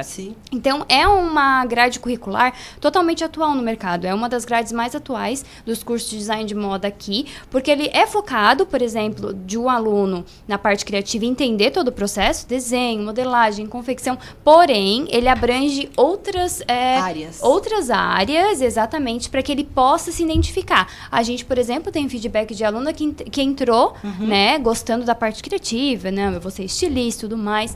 Mas quando começou a entender, por exemplo, a parte de marketing, de comunicação, recebeu o convite para estágio, foi fazer estágio, se identificou com essa área e mudou totalmente. né? Mudou então hoje é caminho. contratada nessas áreas. Então, é, o profissional vai se automaticamente também se descobrindo durante o curso, né? Passando Uhum. por disciplinas, conhecendo os professores, é, entendendo um pouco do mercado. E aí vai se identificando e se descobrindo também, né? Eu fiquei curiosa em relação a essa parte de comunicação Uhum. de moda. Como é, que- o que, que é exatamente assim? Onde pode trabalhar um profissional que trabalha na parte de comunicação de moda e marketing, Por, por, exemplo, numa isso em marketing, por exemplo, no desenvolvimento de campanhas, aí vai desde a parte de produção, mas também entender o que, que é, como eu vou comunicar a moda lá fora a partir de uma campanha. Ah, eu, eu, eu trabalhei um tema específico, mas eu tenho um público-alvo X, eu quero atingir aquele público-alvo X. Então ela vai fazer uma campanha totalmente voltada para a comunicação disso. E aí vai trabalhar a parte de marketing, a parte das redes sociais, é, a parte de montagem de campanhas e a parte fotográfica, porque a gente tem estúdio fotográfico também, além dos nossos, legal, né, dos nossos laboratórios. Porque a a gente fotografia tem. na moda também. Fotografia também é a essencial. né? Toda a Faz toda. Entender, saber é, como compor, o que é uma fotografia, o que, que é a mensagem da fotografia para uma área específica de moda que ela quer dizer. Então é realmente. É, é, é um mundo apaixonante. A Sim. gente que tá ali gosta, porque ele é totalmente produtivo, mas a gente não esquece a parte teórica. A gente sempre diz que o Senac trabalha muito isso, né? A teoria, mas a prática aliada. Porque quando a gente fala em moda, todo mundo pensa, ah, é mais a parte produtiva, criativa, mas a gente trabalha muito a parte teórica também e alinhando Todas as as duas. áreas. A gente pensa, áreas. estudou moda, vai virar estilista. Isso mesmo, Né? todo mundo pensa. Costureira. Ou costureira. Verdade. Não, eu tive uma amiga que é muito querida, pode estar até nos ouvindo, que ela é jornalista e tal, e um dia ela foi estudar moda, fez mais um curso de moda, e a pessoa que trabalhava na casa dela, que conhecia- a conhecia desde pequenininha, disse, ai, veja só, estudou tanto, virou costureira. Ah! Porque ela montou um, um pequeno ateliê na casa dela na época e tal, e foi essa a, a- impressão que passou para quem não É, eu conhece. vou Não, dizer foi que- parecido. Perguntaram se eu ia fazer a faculdade de, de costura, de costureira. A gente em tem um pessoa. pré, né? Um pré É, ainda. Tem ainda um pré. Porque... E as costureiras são a alma da moda, não vamos Sim. aqui depreciar de maneira Claro que alguma. não. Não Meu Deus, são tão importantes quanto. Na São verdade, elas importantes. são muito artistas também, porque elas que tiram do Essenciais. papel. Que, na verdade, elas, elas dão vida pra criação, É né? que como é uma profissão que já existia antes de tantas capacitações, a pessoa acaba tendo a leitura. Ah, pra que estudar pra ser costureira? Minha avó já É. era uma excelente costureira e não precisou estudar. um mundo gigante em volta disso, Nossa. Da costureira. As costureiras são a base, né? Porque não, Sim. não existe produção de roupa sem elas. E tem capacitação pra costureira? Tem. mas A, o Senac, a, a gente já tentou abrir um É, curso, cursos, só que era tarde, livres, até né? gratuito. Mas de costureiro mesmo, voltado totalmente para a parte da costura. Acabamos não, não fechando, até porque já estava no final do ano e tal. Mas a gente tem planejamento, Tem. sim, de, de, de fazer esses cursos mais técnicos, e de Técnicos, pouco né? tempo. Costura, Legal. de desenho, Modelagem. de modelagem. Então, são cursos que podem ser feitos também, o Senac tem na grade dele, só que a gente precisa fechar turmas. Isso, então a gente precisa horários da- demanda, que né? O pessoal Dos alunos, consiga, da né? demanda, Isso, né? exatamente. Por exemplo, al- ah, alguém que começa a fazer o curso, é visto to todas essas disciplinas, né, que Uhum. você tinha comentado, ele aprende a fazer então desde o desenho até a roupa pronta é o, um aluno que faz, é Sim. o próprio aluno que faz. Sim, a gente preza muito por isso. Esses que o trabalhos- desenvolva. T- Todos, por exemplo, quem conseguiu acompanhar os, os desfiles que a gente fez, é o aluno que produziu. O trabalho é individual ou é em equipe, assim, como é que é a gente avaliado o começa trabalho? é, o trabalho, por exemplo, na primeira fase, se- segunda, terceira, que eles estão iniciando, a gente deixa eles trabalhar mais em grupo, uma para eles começar a aprender a trabalhar em grupo, mas também para dividir né? O que cada um, Uhum. às vezes, um, um já sabe algum, um pouco de costura, outro já sabe um pouco de desenho, e aí eles vão juntando e cada um vai se ajudando. Mas na quinta e na sexta fase é totalmente individual. Muito legal. E, a- e o estudo, eles são fases, né? Realmente, eu, por exemplo, a minha experiência eh, pessoal, eu comecei no curso técnico. E depois eu fui procurar a faculdade, depois eu me especializei, fiz cursos fora, fiz uma especialização e terminei com a pós-graduação, também toda voltada para a área da moda. E eu acho que realmente, assim, eh, a ideia, a concepção, que tem muitas pessoas que pensam que o curso, só o curso está bom. E não, o curso, ele, o que eu vejo é que ele, ele abre um leque de possibilidades e aí depois que a gente termina, a gente tem que realmente buscar é, aquilo específico, e aí é onde entra um pouco a área da pós é, graduação de moda, não é mesmo, Ivone? Sim, com certeza. O Senac, então, já é desde 2008, ele oferece a, a pós-graduação em moda, gestão e marketing, no caso voltada mais para a moda, e de 2011 para cá nós lançamos também a pós-graduação em criação de moda. São duas pós, São então. duas pós-graduações. De criação de moda, a gente é um novo modelo que nós estamos oferecendo durante a semana, né? Segunda, terça e quarta, a cada 15 dias. E a gestão de negócios e marketing de moda, que é a moda, gestão e marketing, que foi toda ela renovada, toda ela atualizada, nós estamos já na segunda turma agora este ano, e ela acontece sextas à noite e sábados de manhã e à tarde. São duas pós de moda, mas a de gestão e marketing ela é mais voltada para o gestor, não tem aquela parte criativa, não tem aquela parte de desenho, de Sim. modelagem.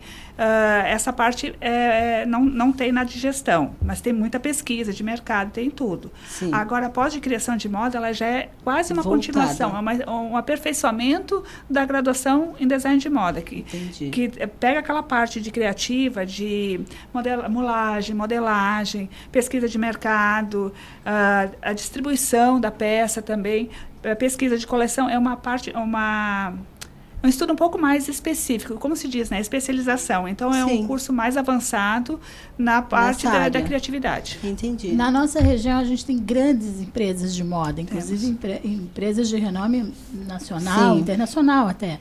Então, é, e, e essas empresas assimilam profissionais de várias áreas, mas também muito de moda. Quem está em casa, assim, pensando, ai, o que, que eu vou fazer na minha vida? Queria tanto trabalhar na empresa tal, assim, assim, porque é um glamour, porque é bonita, porque né, tem um nome chiquérrimo.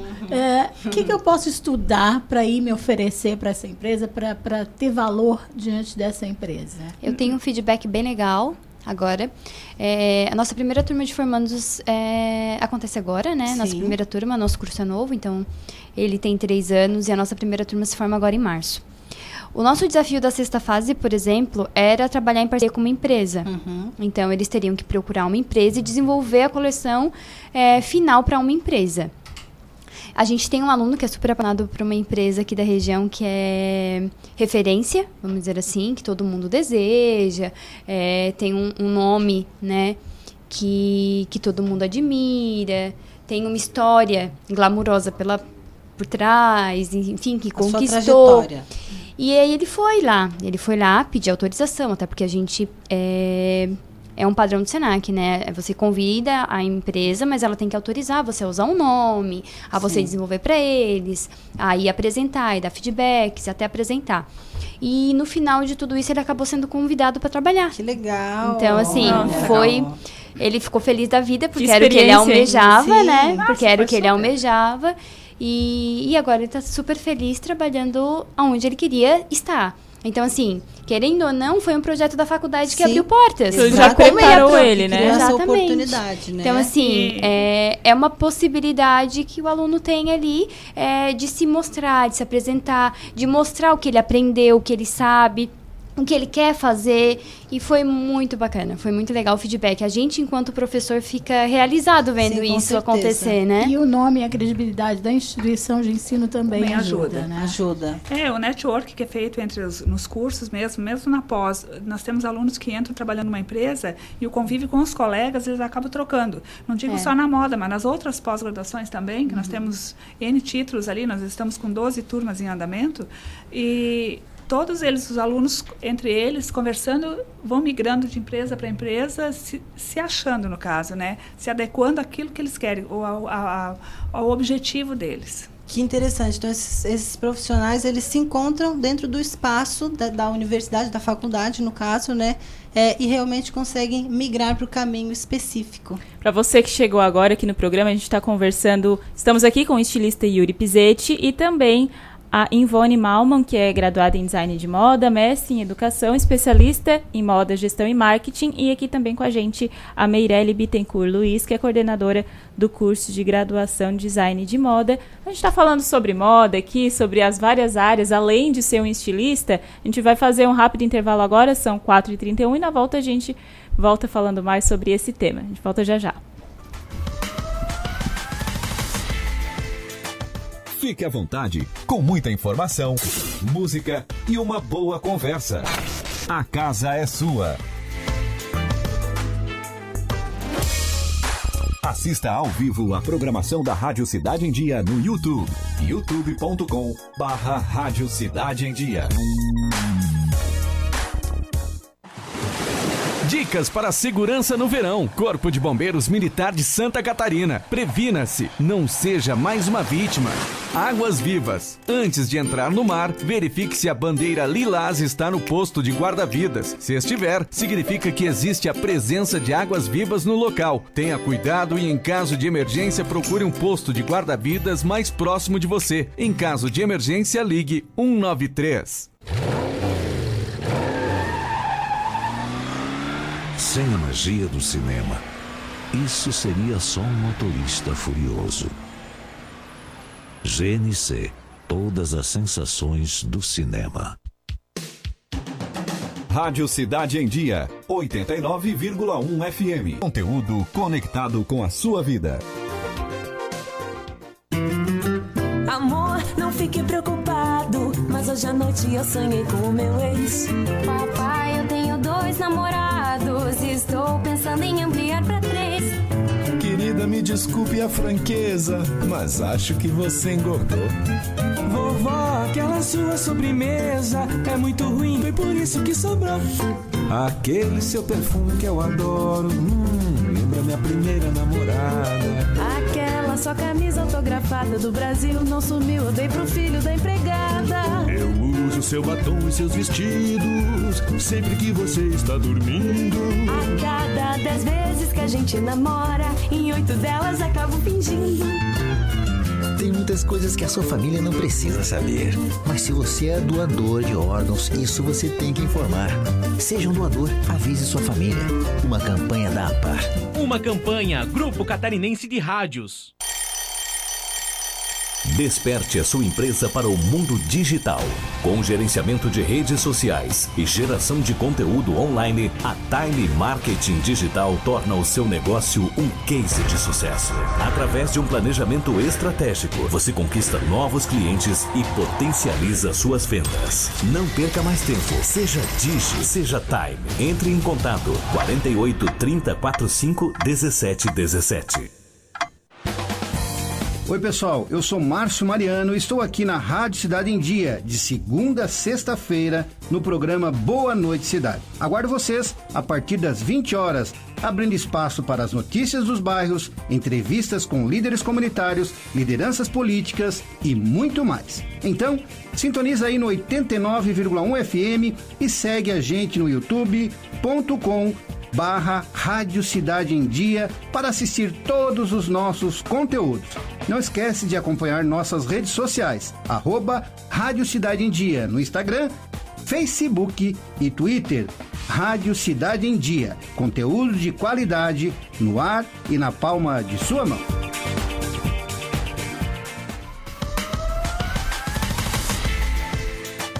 Fique à vontade, com muita informação, música e uma boa conversa.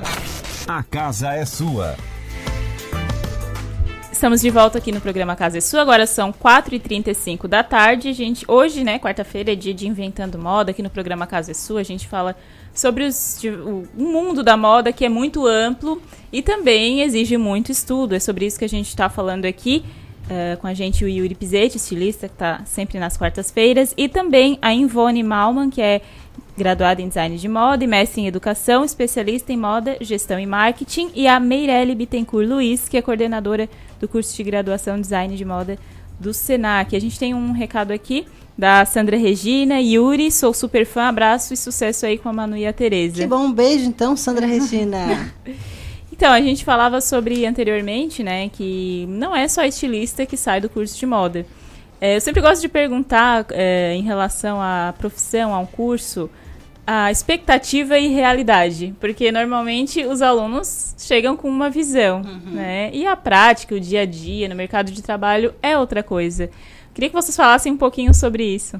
É, é, eles vêm, né? Eles chegam, os nossos alunos no primeiro semestre, realmente pensando que é aquele mundo glamuroso, uhum. né? Desfile. é, e sim, mas até chegar no desfile, gente, tem tanto trabalho. Muito trabalho. Tem tanta pesquisa, tem tanto mão na massa, tem tanto teste que não dá certo, sim. que refaz e faz de novo e desmancha. E aí eles caem na realidade que realmente é um, um mercado, né? E um, um, um mundo que sim, tem trabalho. Tem muito trabalho, que não é tão fácil quanto as pessoas imaginam. Só que é o que move eles que estão ali, né? Eles são apaixonados por aquilo e vão fazendo cada vez mais. Mas tem muito trabalho até chegar no glamour da passarela e de apresentar e tudo mais. E aí eles começam a entender que é um mundo que precisa realmente tem do quê? trabalho, né? De, trabalho duro. Isso, de estudo, de pesquisa e de mão na massa. É e esse trabalho todo recompensa financeiramente? É um, é um mercado que paga bem? Se a pessoa estuda, né? Sim. Se estuda, se especializa, se é um profissional diferenciado no mercado, ele não recebe mal. Eu imagino que a parte de moda, né? Claro, qualquer área tem que sempre estar estudando e evoluindo, mas uhum. a parte de uhum. moda, ela muda muito Sim, rápido. Muito rápido. Muito rápido mesmo. Como é que. É... Porque assim, tem a parte da moda, as tendências, mas cada um também tem o seu estilo, né? Tem algum tipo de orientação em relação a isso dentro do curso, por exemplo? Tem na parte de styling, eles vão entender todos os estilos, é, tipos de corpos, é, tons de pele. Eles vão entender realmente o que é uma produção de moda e entender o, o que fazer, como pesquisar, por exemplo. É, a moda muda muito, como você falou, né? É, realmente, ela está em constante mudança. É, Hoje lança uma tendência, apareceu numa novela, é tendência, tendência, tendência. Ah, passou, a pessoa enjoou, já não é mais. Então, assim, a pessoa tem que estar em constante pesquisa di tá diariamente. Tá é. Exatamente, em plataformas de confiança, claro. E, e se atualizando, se atualizando Eu tenho sempre. uma percepção, vocês me corrijam, não uhum. sou uma uhum. pessoa que entende de moda, mas é, eu já vivi um tempo é, neste mundo suficiente para perceber que a moda se renova, uhum. mas ela se relê. Também. Né? É, é, coisas que, que ela eu... retorna. E muda de nome, né? Porque Isso. as coisas são as mesmas de nome diferente com o passar das décadas. Algumas, ouvi dizer. Mas assim, é, a gente é, revê releituras. Releituras. Mas o clássico, o, o, clássico não vai embora nunca. Mas assim, aquelas modas mais ousadas, mais extravagantes, elas Mangas voltam. diferenciadas voltam. Voltam. E, e aí profissional de moda, ele tem que estar atento a esse, a giro. esse giro né? Uhum. E vocês preparam o, o aluno para isso? O estudo que eles fazem, no caso, é, com a história da, da, da moda, eles vão passar por todos esses períodos, desde a pré-história até a contemporaneidade agora. Então, eles vão passar por esses períodos. Na pré-história já tinha moda? Claro! Gente, como o homem se vestia. O jeito da, de colocar a pele já era uma tendência. É. Não tinha nem retrato para se exibir. Ah, Mas tinha as pinturas rupestres. Ah, as pinturas rupestres que é é isso aí. Tendência, gente, tendência. É, e eles vão, né, nos estudos que fazem na, na, história da indumentária e na história da moda, eles vão passando por esses períodos. E nesses períodos eles vão ver que um período tal já teve uma releitura tal. Sim. Principalmente, assim, na, depois na, na de 1910, por aí, tu vai vendo, 80 voltou há pouco, Sim. o 20 já voltou também. Então, o 90 está voltando agora de novo. 50, então tá sempre. Então, gente, assim, é, é básico. Um guarda-roupa não fica é. obsoleto nunca. Espera um pouquinho que o negócio gira. Só esperar o momento certo. É verdade, a, a, minha mãe fala muito isso, né? Porque eles vêm essas tendências novas, ela fala, ai, quando eu era adolescente eu usava isso, isso. só que o nome era tal, assim, ela sempre, ela fala isso constantemente. Como Até a, no último programa a, a gente né? teve um nome que eu trouxe, que o tie que tu falou que era como no, no, antigamente? Ah, de mostrar o batique. Ah, o batique. batique. Década de 70, os hippies. Então, é e agora é tie-dye. A calça cigarrete da década de 50 voltou agora, né? Já tá. É a Summer.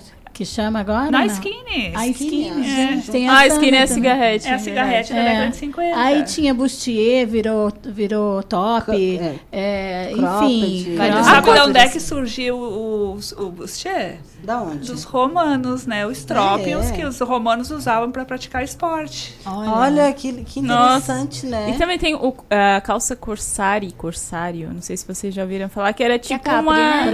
Eu acho que é, é a Capri, né? Meu Deus. pra ver como, né, volta com Vai, outro então, nome, mas é a mesma renova, né? Mesmo mudando Releitura. de nome, isso que você tem aí no seu guarda-roupa é aquilo mesmo. Volta com uma pequena Sim, mudança, é, né? uma Sempre modelagem uma Um adaptação. tecido um novo novo, tecido, é. uma, Uma nova modelagem. cor, Um corte, né? Um a corte, modelagem. a que Os modelagem. ombros grandes da década de 80, né? Que a gente achava As ombreiras, maravilhoso, né? as Estão voltando com assim. tudo. Volta com tudo É, agora. Ah. Lasers, então, estão em alta. São releituras, né? É, releituras. Cintura sim. alta também, porque eu lembro quando eu era pequena, tava bem naquela, na época dos anos 2000, né? Até Sim, Britney Spears e tudo. desse- A calça é super Baixa. baixa. Embaixo, Assim. isso e a gente mesmo. achava horrível calça de cintura alta, assim, nossa, meu Deus, a calça Era- lá no pescoço. É. Era muito... Mas agora, é, tipo, a calça alta, é- e é bonita, e É claro, além de ser super- Ela não, confortável, não voltou, deforma né? o corpo, né? A cintura baixa, ela vantagem, deforma né? o corpo. Ela te coloca uma outra cintura a- abaixo Além, da sua, uhum. é. E a calça alta te deixa Depois o que tu corpo... começa a entender um pouquinho de mais de moda, tu olha pra uma tendência e tu, di- tu nunca mais diz assim, ó, eu nunca vou usar isso. Sempre pode Porque, usar a no gente, futuro. porque eu também falava lá, É. antigamente, quando eu ainda não estava moda aqui, eu, eu achava horrível aquela calça de cintura alta. E hoje já não uso mais a Como cintura baixa. que a nossa visão muda, né? Porque Muda eu achava muito. feio também. Eu Muda digo, meu muito. Deus, e agora não, assim, abaixa que pra mim não dá, assim. Já não. tá, já vai a estética, A a, nossa se leitura estética vai se adequando, né, aos tempos. Agora, a gente sempre conversa aqui, eh, aproveita esse quadro da moda, dizendo que a moda ela ela existe, mas nem todo mundo fica lindo com o que está na moda, na Sim, última moda. Então é mesmo. muito importante respeitar Os a seu sua, estilo, é, o gosto pessoal, principalmente, né? seu corpo também, Também. né? Nós temos o curso de consultoria em moda no Senac, que já Olha. ajuda a, a pessoa se se, entender, se se entender, encontrar, se né? conhecer nisso ali. Porque eu sempre digo, o melhor amigo da pessoa, para tu sair bem, é o espelho. E também, tu não precisa estar seguindo uma tendência da hora. Se tu tem que te vestir, olhar no espelho, tu tem que te sentir bem para sair na rua. Se tu tá achando que tem alguma coisa errada, que tu não tá bem vestida pro teu dia a dia.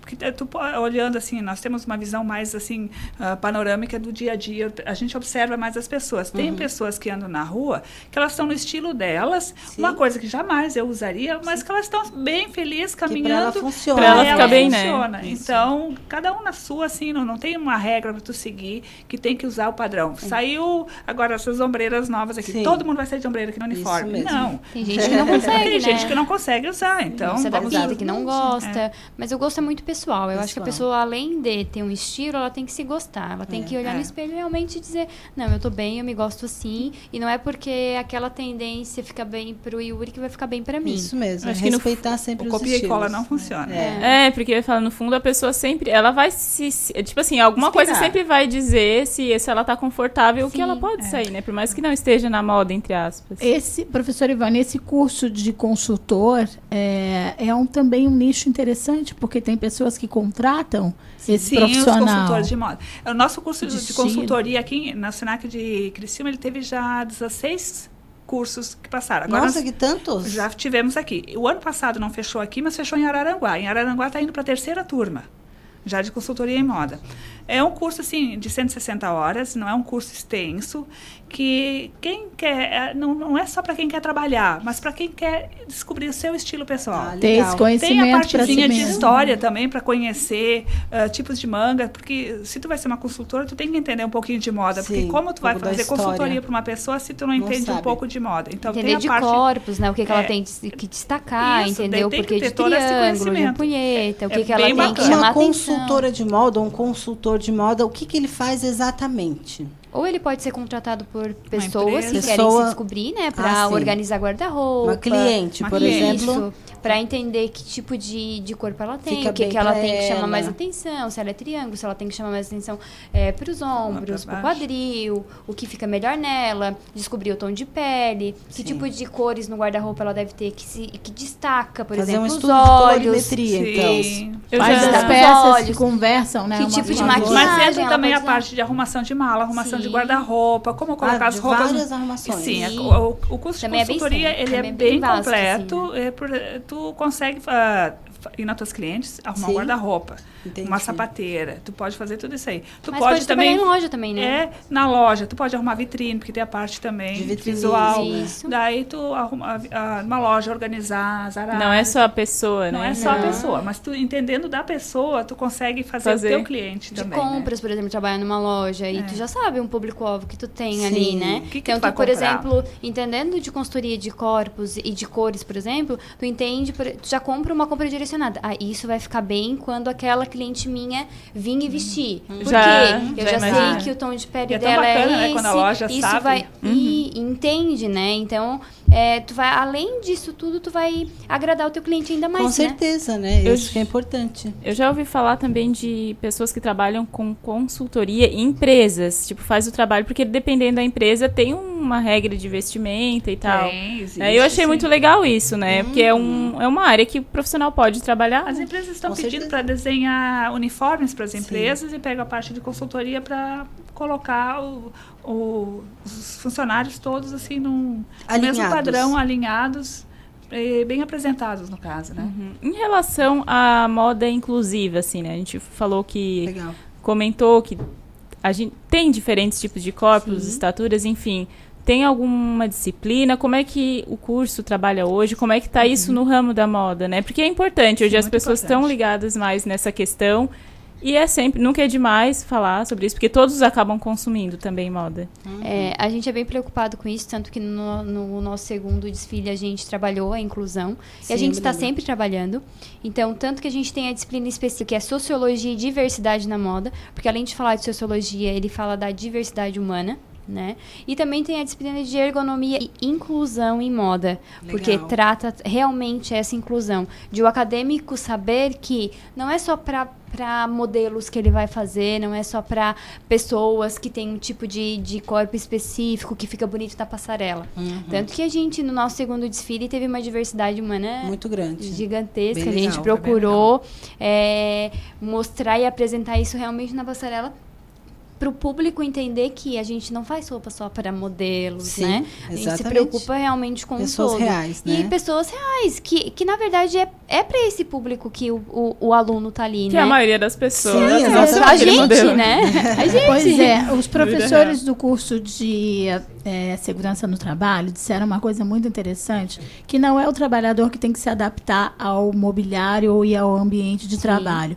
Isso serve para a moda também, né? Não é o cliente, o corpo do cliente que tem que se Não. adaptar na roupa. A roupa tem que servir nos mais diferentes tipos e biotipos, é isso? Exatamente. Às vezes Ai, a pensei que eu tivesse enganada. Não. Ai, Não, exatamente. Até porque tem empresas que sim, tem um públicos alvos específicos. É. Mas as empresas já estão se preocupando com isso também. Já tem um Porque olhar tem voltado para isso, né? Exatamente. Tem um olhar é, mais. é, como é? Específico. Mais específico e mais tentando aproximar esse tipo de público também. Até assim, ó, há tempos atrás, a, a, a roupa plus size, tu poderia entrar numa loja, assim, Uhum. assim, de normal, tu encontrava uma arara lá no fundo. Uhum. né? Exatamente. Com estampa para cortina, geralmente, É, né? é eu bem lá no conheço fundo. essa duas opções. só. Agora, a- agora já estão E é um Conheci lojas. algumas. Não, agora já tem lojas específicas para plus size, tem- estão misturadas junto, tem tamanho PMG, GG, no caso, nas araras, junto com as outras roupas. Então foi um, um conceito que mudou, está mudando, Até graças a Deus nós estamos acompanhando isso. Estatisticamente, a gente sabe que existe um percentual bem elevado da população acima do peso. Sim. Né? Não é um padrão das pessoas. Quem está no peso, ótimo, parabéns, felicidades para você. Mas ah, os Mas números existe, né? dizem que as pessoas e as roupas têm que vestir as E pessoas. para essas né? pessoas é necessário existir uma informação de moda e roupa de moda, né? Sim, porque elas, bonita. elas também são querem pessoas, ser, né? né? E se sentir bonita, né? Claro. Não é porque tu tá acima do exatamente. peso que tu não pode ser bonita. E o Eu Senac acho. está de parabéns nesse quesito, porque eu acompanho os, os eventos que vocês fazem e vocês sempre trazem nos desfiles a questão da inclusão. Eu- e eu vejo isso a cada, a cada desfile que vocês fazem, é muito legal. Vocês também sempre trazem é, uma grande figura de renome nome, né? Já, já trouxeram o estilista Mário Queiroz, o super famoso Alexandre Hertkovich. Então, realmente, é, essas iniciativas elas são muito importantes para a nossa moda local e para o estudo. Verdade, porque a gente. Eu já ouvi, eu acho que vocês também, né? Muita, muita gente, principalmente mulheres, né? Falar porque pra plus size, normalmente era o quê? Era uma legging. Era uma uma bata. Uma bata, uma, um camisão. blusa- um camisão, uma cor só, e eram aquelas as opções.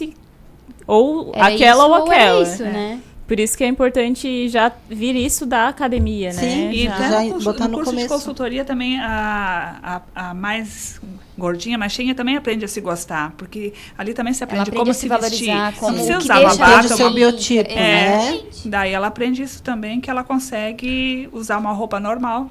Corpo Claro, dela. porque todo mundo tem a sua beleza. Outro aspecto importante que eu aprendi na palestra do Alexandre, que Uhum. foi maravilhosa, foi a questão do reaproveitamento de materiais. sim. É uma causa que ele é muito sensível e ele disse que ele falou uma frase: o mundo não dá conta mais Não, é verdade. da gente tudo que vai de fazer tantas peças do zero.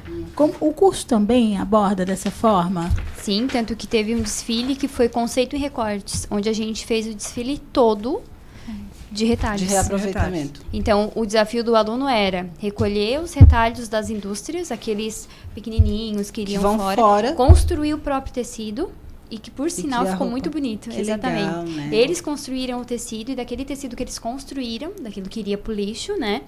É, criaram looks e apresentaram na passarela. Então é Então a gente possível. sempre procura, Com sim, a certeza. gente sempre procura ter um tipo de reaproveitamento. Sempre. É, eu já vi alguma coisa em desfile. relação a isso e fica muito original, fica diferente, né? Sim. Porque o retalho... Fica autoral, né? Fica autoral Porque não porque vai não vai ter em outro lugar. É, vai ser um- Não Foi vai ter outro igual, né? Outra peça. exclusiva. Exatamente. E essa preocupação realmente, né? A sustentabilidade, o meio ambiente. A gente preza muito isso também Tem no todos curso. os cursos do, do Senac, de faculdade, da faculdade, da graduação, Uhum. dos técnicos, da pós, todos eles têm essas disciplinas de moda e sustentabilidade. Tanto que Então, o nosso último desfile foi em parceria com a CRICA, É. que é a Associação de Catadores, onde os Isso, próprios os catadores, catadores desfilaram. apresentaram É, foi as- muito legal, gente. Que incrível. a- apresentaram esse pessoal na passarela. Passarela, Que às vezes legal. não tem a oportunidade. Que é tão invisível, né? Que é tão Tanto importante. que o nome do nosso desfile era essa conexão com o invisível.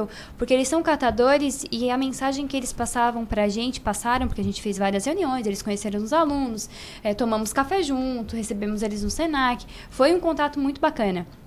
E foi bem essa palavra que eles falaram pra gente. Quando a gente está na rua, ajudando eh, o meio ambiente, porque a gente está fazendo um papel social para as Para a pessoas população. a gente se sente invisível. As pessoas às vezes passam pela gente e nem pra dizer bom dia, É. não olham o que a gente tá fazendo e às vezes ainda xingam porque a gente tá mexendo no lixo. Meu Deus. Bem isso. Então, assim, a gente aprendeu muito com esse projeto, os alunos principalmente. Com certeza. Conscientiza, né? Sim. Conscientiza. Sim. é E no dia ação- do projeto também foi muito especial, muito bacana, porque muita gente nunca nem tinha ido no salão. Então, assim. Nem no foi- shopping. Nem no Sim, shopping, eu não vi o brilho do olho dessas, dessas pessoas desfilando. Além de tudo, é um trabalho realmente. elas social. caminhavam no shopping assim como se fosse uma coisa assim, coisa. É, maravilhadas. exatamente. Então, assim, Legal, foi um projeto. Foi é, um legal. projeto incrível, assim, de trabalhar, de ver, mas principalmente de realizar, sabe? De Isso- poder estar com eles, conhecer pessoas é, tão especiais quanto eles foram Isso pro Senac reforça para os alunos também. Isso reforça a importância de um curso como o curso de moda Sim. na região, porque Sim, abrange exatamente. aspectos que talvez outros cursos não tenham oportunidade de, de abordar. É uma, é uma ah, são alunos e são profissionais que vêm com um olhar inclusivo, Isso. um olhar sustentar, um olhar de sustentabilidade e num, num meio que gira muito dinheiro, né? Que gira muitos recursos. Muitas opções, né, nesse meio. Muitas opções Exatamente. mesmo. Isso, isso foi feito em um desfile, né? Que vocês Foi falaram. Tem, é, pretendem voltar com essa ação porque é muito legal, realmente, né? Sim. Não basta fazer só uma vez, né? Tem que ser contínuo Dá também. é. Sim, a gente recebeu feedback da coordenadora da CRICA que a gente entrou em contato e tudo mais. E, do projeto quanto foi especial. Então a gente está em conversa para outros tipos de projeto. Tanto que ontem ela me ligou, isso ainda ninguém sabe, mas ela ligou porque como a gente fez as capas de chuva e era tudo sustentável, é, tem uma escola de samba que está querendo desfilar essas, Legal, essa essas coleção. roupas. A Ivone ainda não sabe. É. Porque ela me ligou. Tá sabendo agora. Ao vivo, ao vivo. Gente, acabou de ser informada. É, E ainda é a foi- escola aqui da região. região. É, é uma escola de samba aqui da região, então ela me ligou vendo da possibilidade.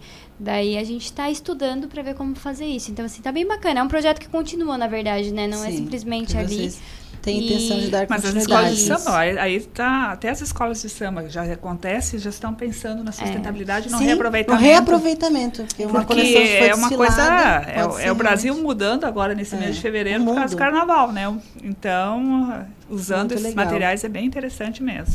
Meninas, e deixa eu perguntar, e ainda existem vagas para as pessoas que querem estudar? Como é que está essa questão assim? Como é que funciona para a pessoa se inscrever? Eu quero fazer o curso da moda. O que que eu preciso fazer? Precisa fazer vestibular? Como é que é? Então, vou dizer que esse nosso vestibular foi um sucesso. A gente está realmente muito feliz e realizado. A nossa turma já está confirmada. Ex- ainda tem algumas vagas. Algumas não sei vagas dizer ainda. específico quantos, Poucas mas a vagas. turma já está bem cheia. E como a gente preza pela qualidade, a gente não consegue colocar mais pessoas do Sim. que comporta nas salas. E a gente não coloca.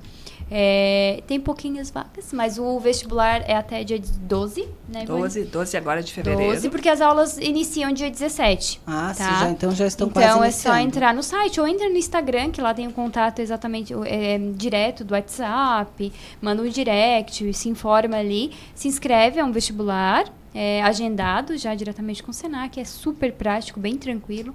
E aí, finalizando, ou pelo Enem também, né? Quem fez o Enem, tem a nota do Enem, também pode ingressar Também pela, pode pelo ingressar Enem. pela Que nota legal. do Enem. Interessante, Exatamente. Interessante. A gente agradece. Um papo incrível, A participação. enriquecedor. Eu acho que a gente eh, ficou conhecendo vários aspectos da moda, né, Manu? Moda não é só desfile, moda não é só o glamour, tem todo um trabalho por trás que vale muito a pena. Tem muito e- profissionalismo e conhecimento Exatamente. a serviço dessa indústria. É, e a pós também está tá em comercialização, né? Estamos com as duas Sim. em andamento e essas duas é para começar em março e abril. Nós também estamos com al- algumas matrículas, mas ainda precisamos de mais alguns alunos para fechar essas outras duas turmas. Quem tiver interesse, busca o Senac para fazer a sua pós-graduação. A gente já deixa aqui, né, o convite para conhecer a unidade, até porque está passando pelas reformas e vai estar top. né?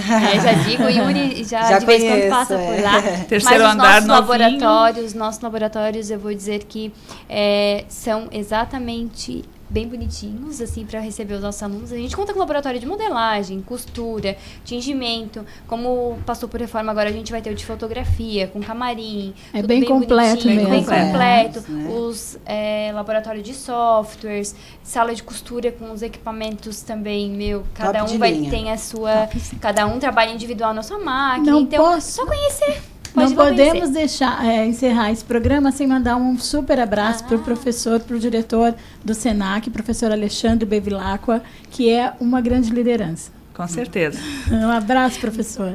Um beijo pro pessoal do Senac, né? Pessoal que, que tá ouvindo. Yuri, eu agradeço o convite de estar aqui, tá bom? Vocês, meninas, muito obrigada pelo carinho. E espero que a gente tenha falado sobre moda e que o pessoal tenha gostado lá e venha conhecer o Senac com a gente. Com Com- Com certeza, a gente que agradece a participação de vocês aqui. Foi um bate-papo muito gostoso, cheio de informações. A gente sempre acaba aprendendo muita coisa e tenho certeza que quem está acompanhando a gente também. Obrigada, Yuri. Muito obrigada também a Ivone e a Meirelle pelo papo aqui na tarde de hoje. A gente agradece também a sua companhia aqui no programa A Casa é Sua, convidando você para sempre acompanhar a gente nas redes sociais e seguir aqui na programação da Rádio Cidade em Dia. Eu sou arroba Emanuela Damasceno Justino nas redes sociais. E eu sou arroba Tereza C. Carneiro no Instagram e no Twitter. E a Rádio Cidade em Dia, arroba Rádio Cidade em Dia no Twitter, Instagram, Facebook. É só ir lá e acompanhar todos os conteúdos. Ah, eu vou deixar aqui o arroba Inventando Moda 89.1, que é do nosso quadro Inventando Moda. Certo? Muito obrigada, gente. obrigada. Agora, na sequência, tem o. Redação Cidade, que traz informações aqui de Criciúma e região. Até amanhã. Tchau, tchau. A tarde está chegando ao fim. É hora de fechar a casa. Você é nosso convidado especial de todas as tardes. Até a próxima. A casa é sua. Assista ao vivo a programação da Rádio Cidade em Dia no YouTube. youtube.com barra Rádio Cidade em Dia.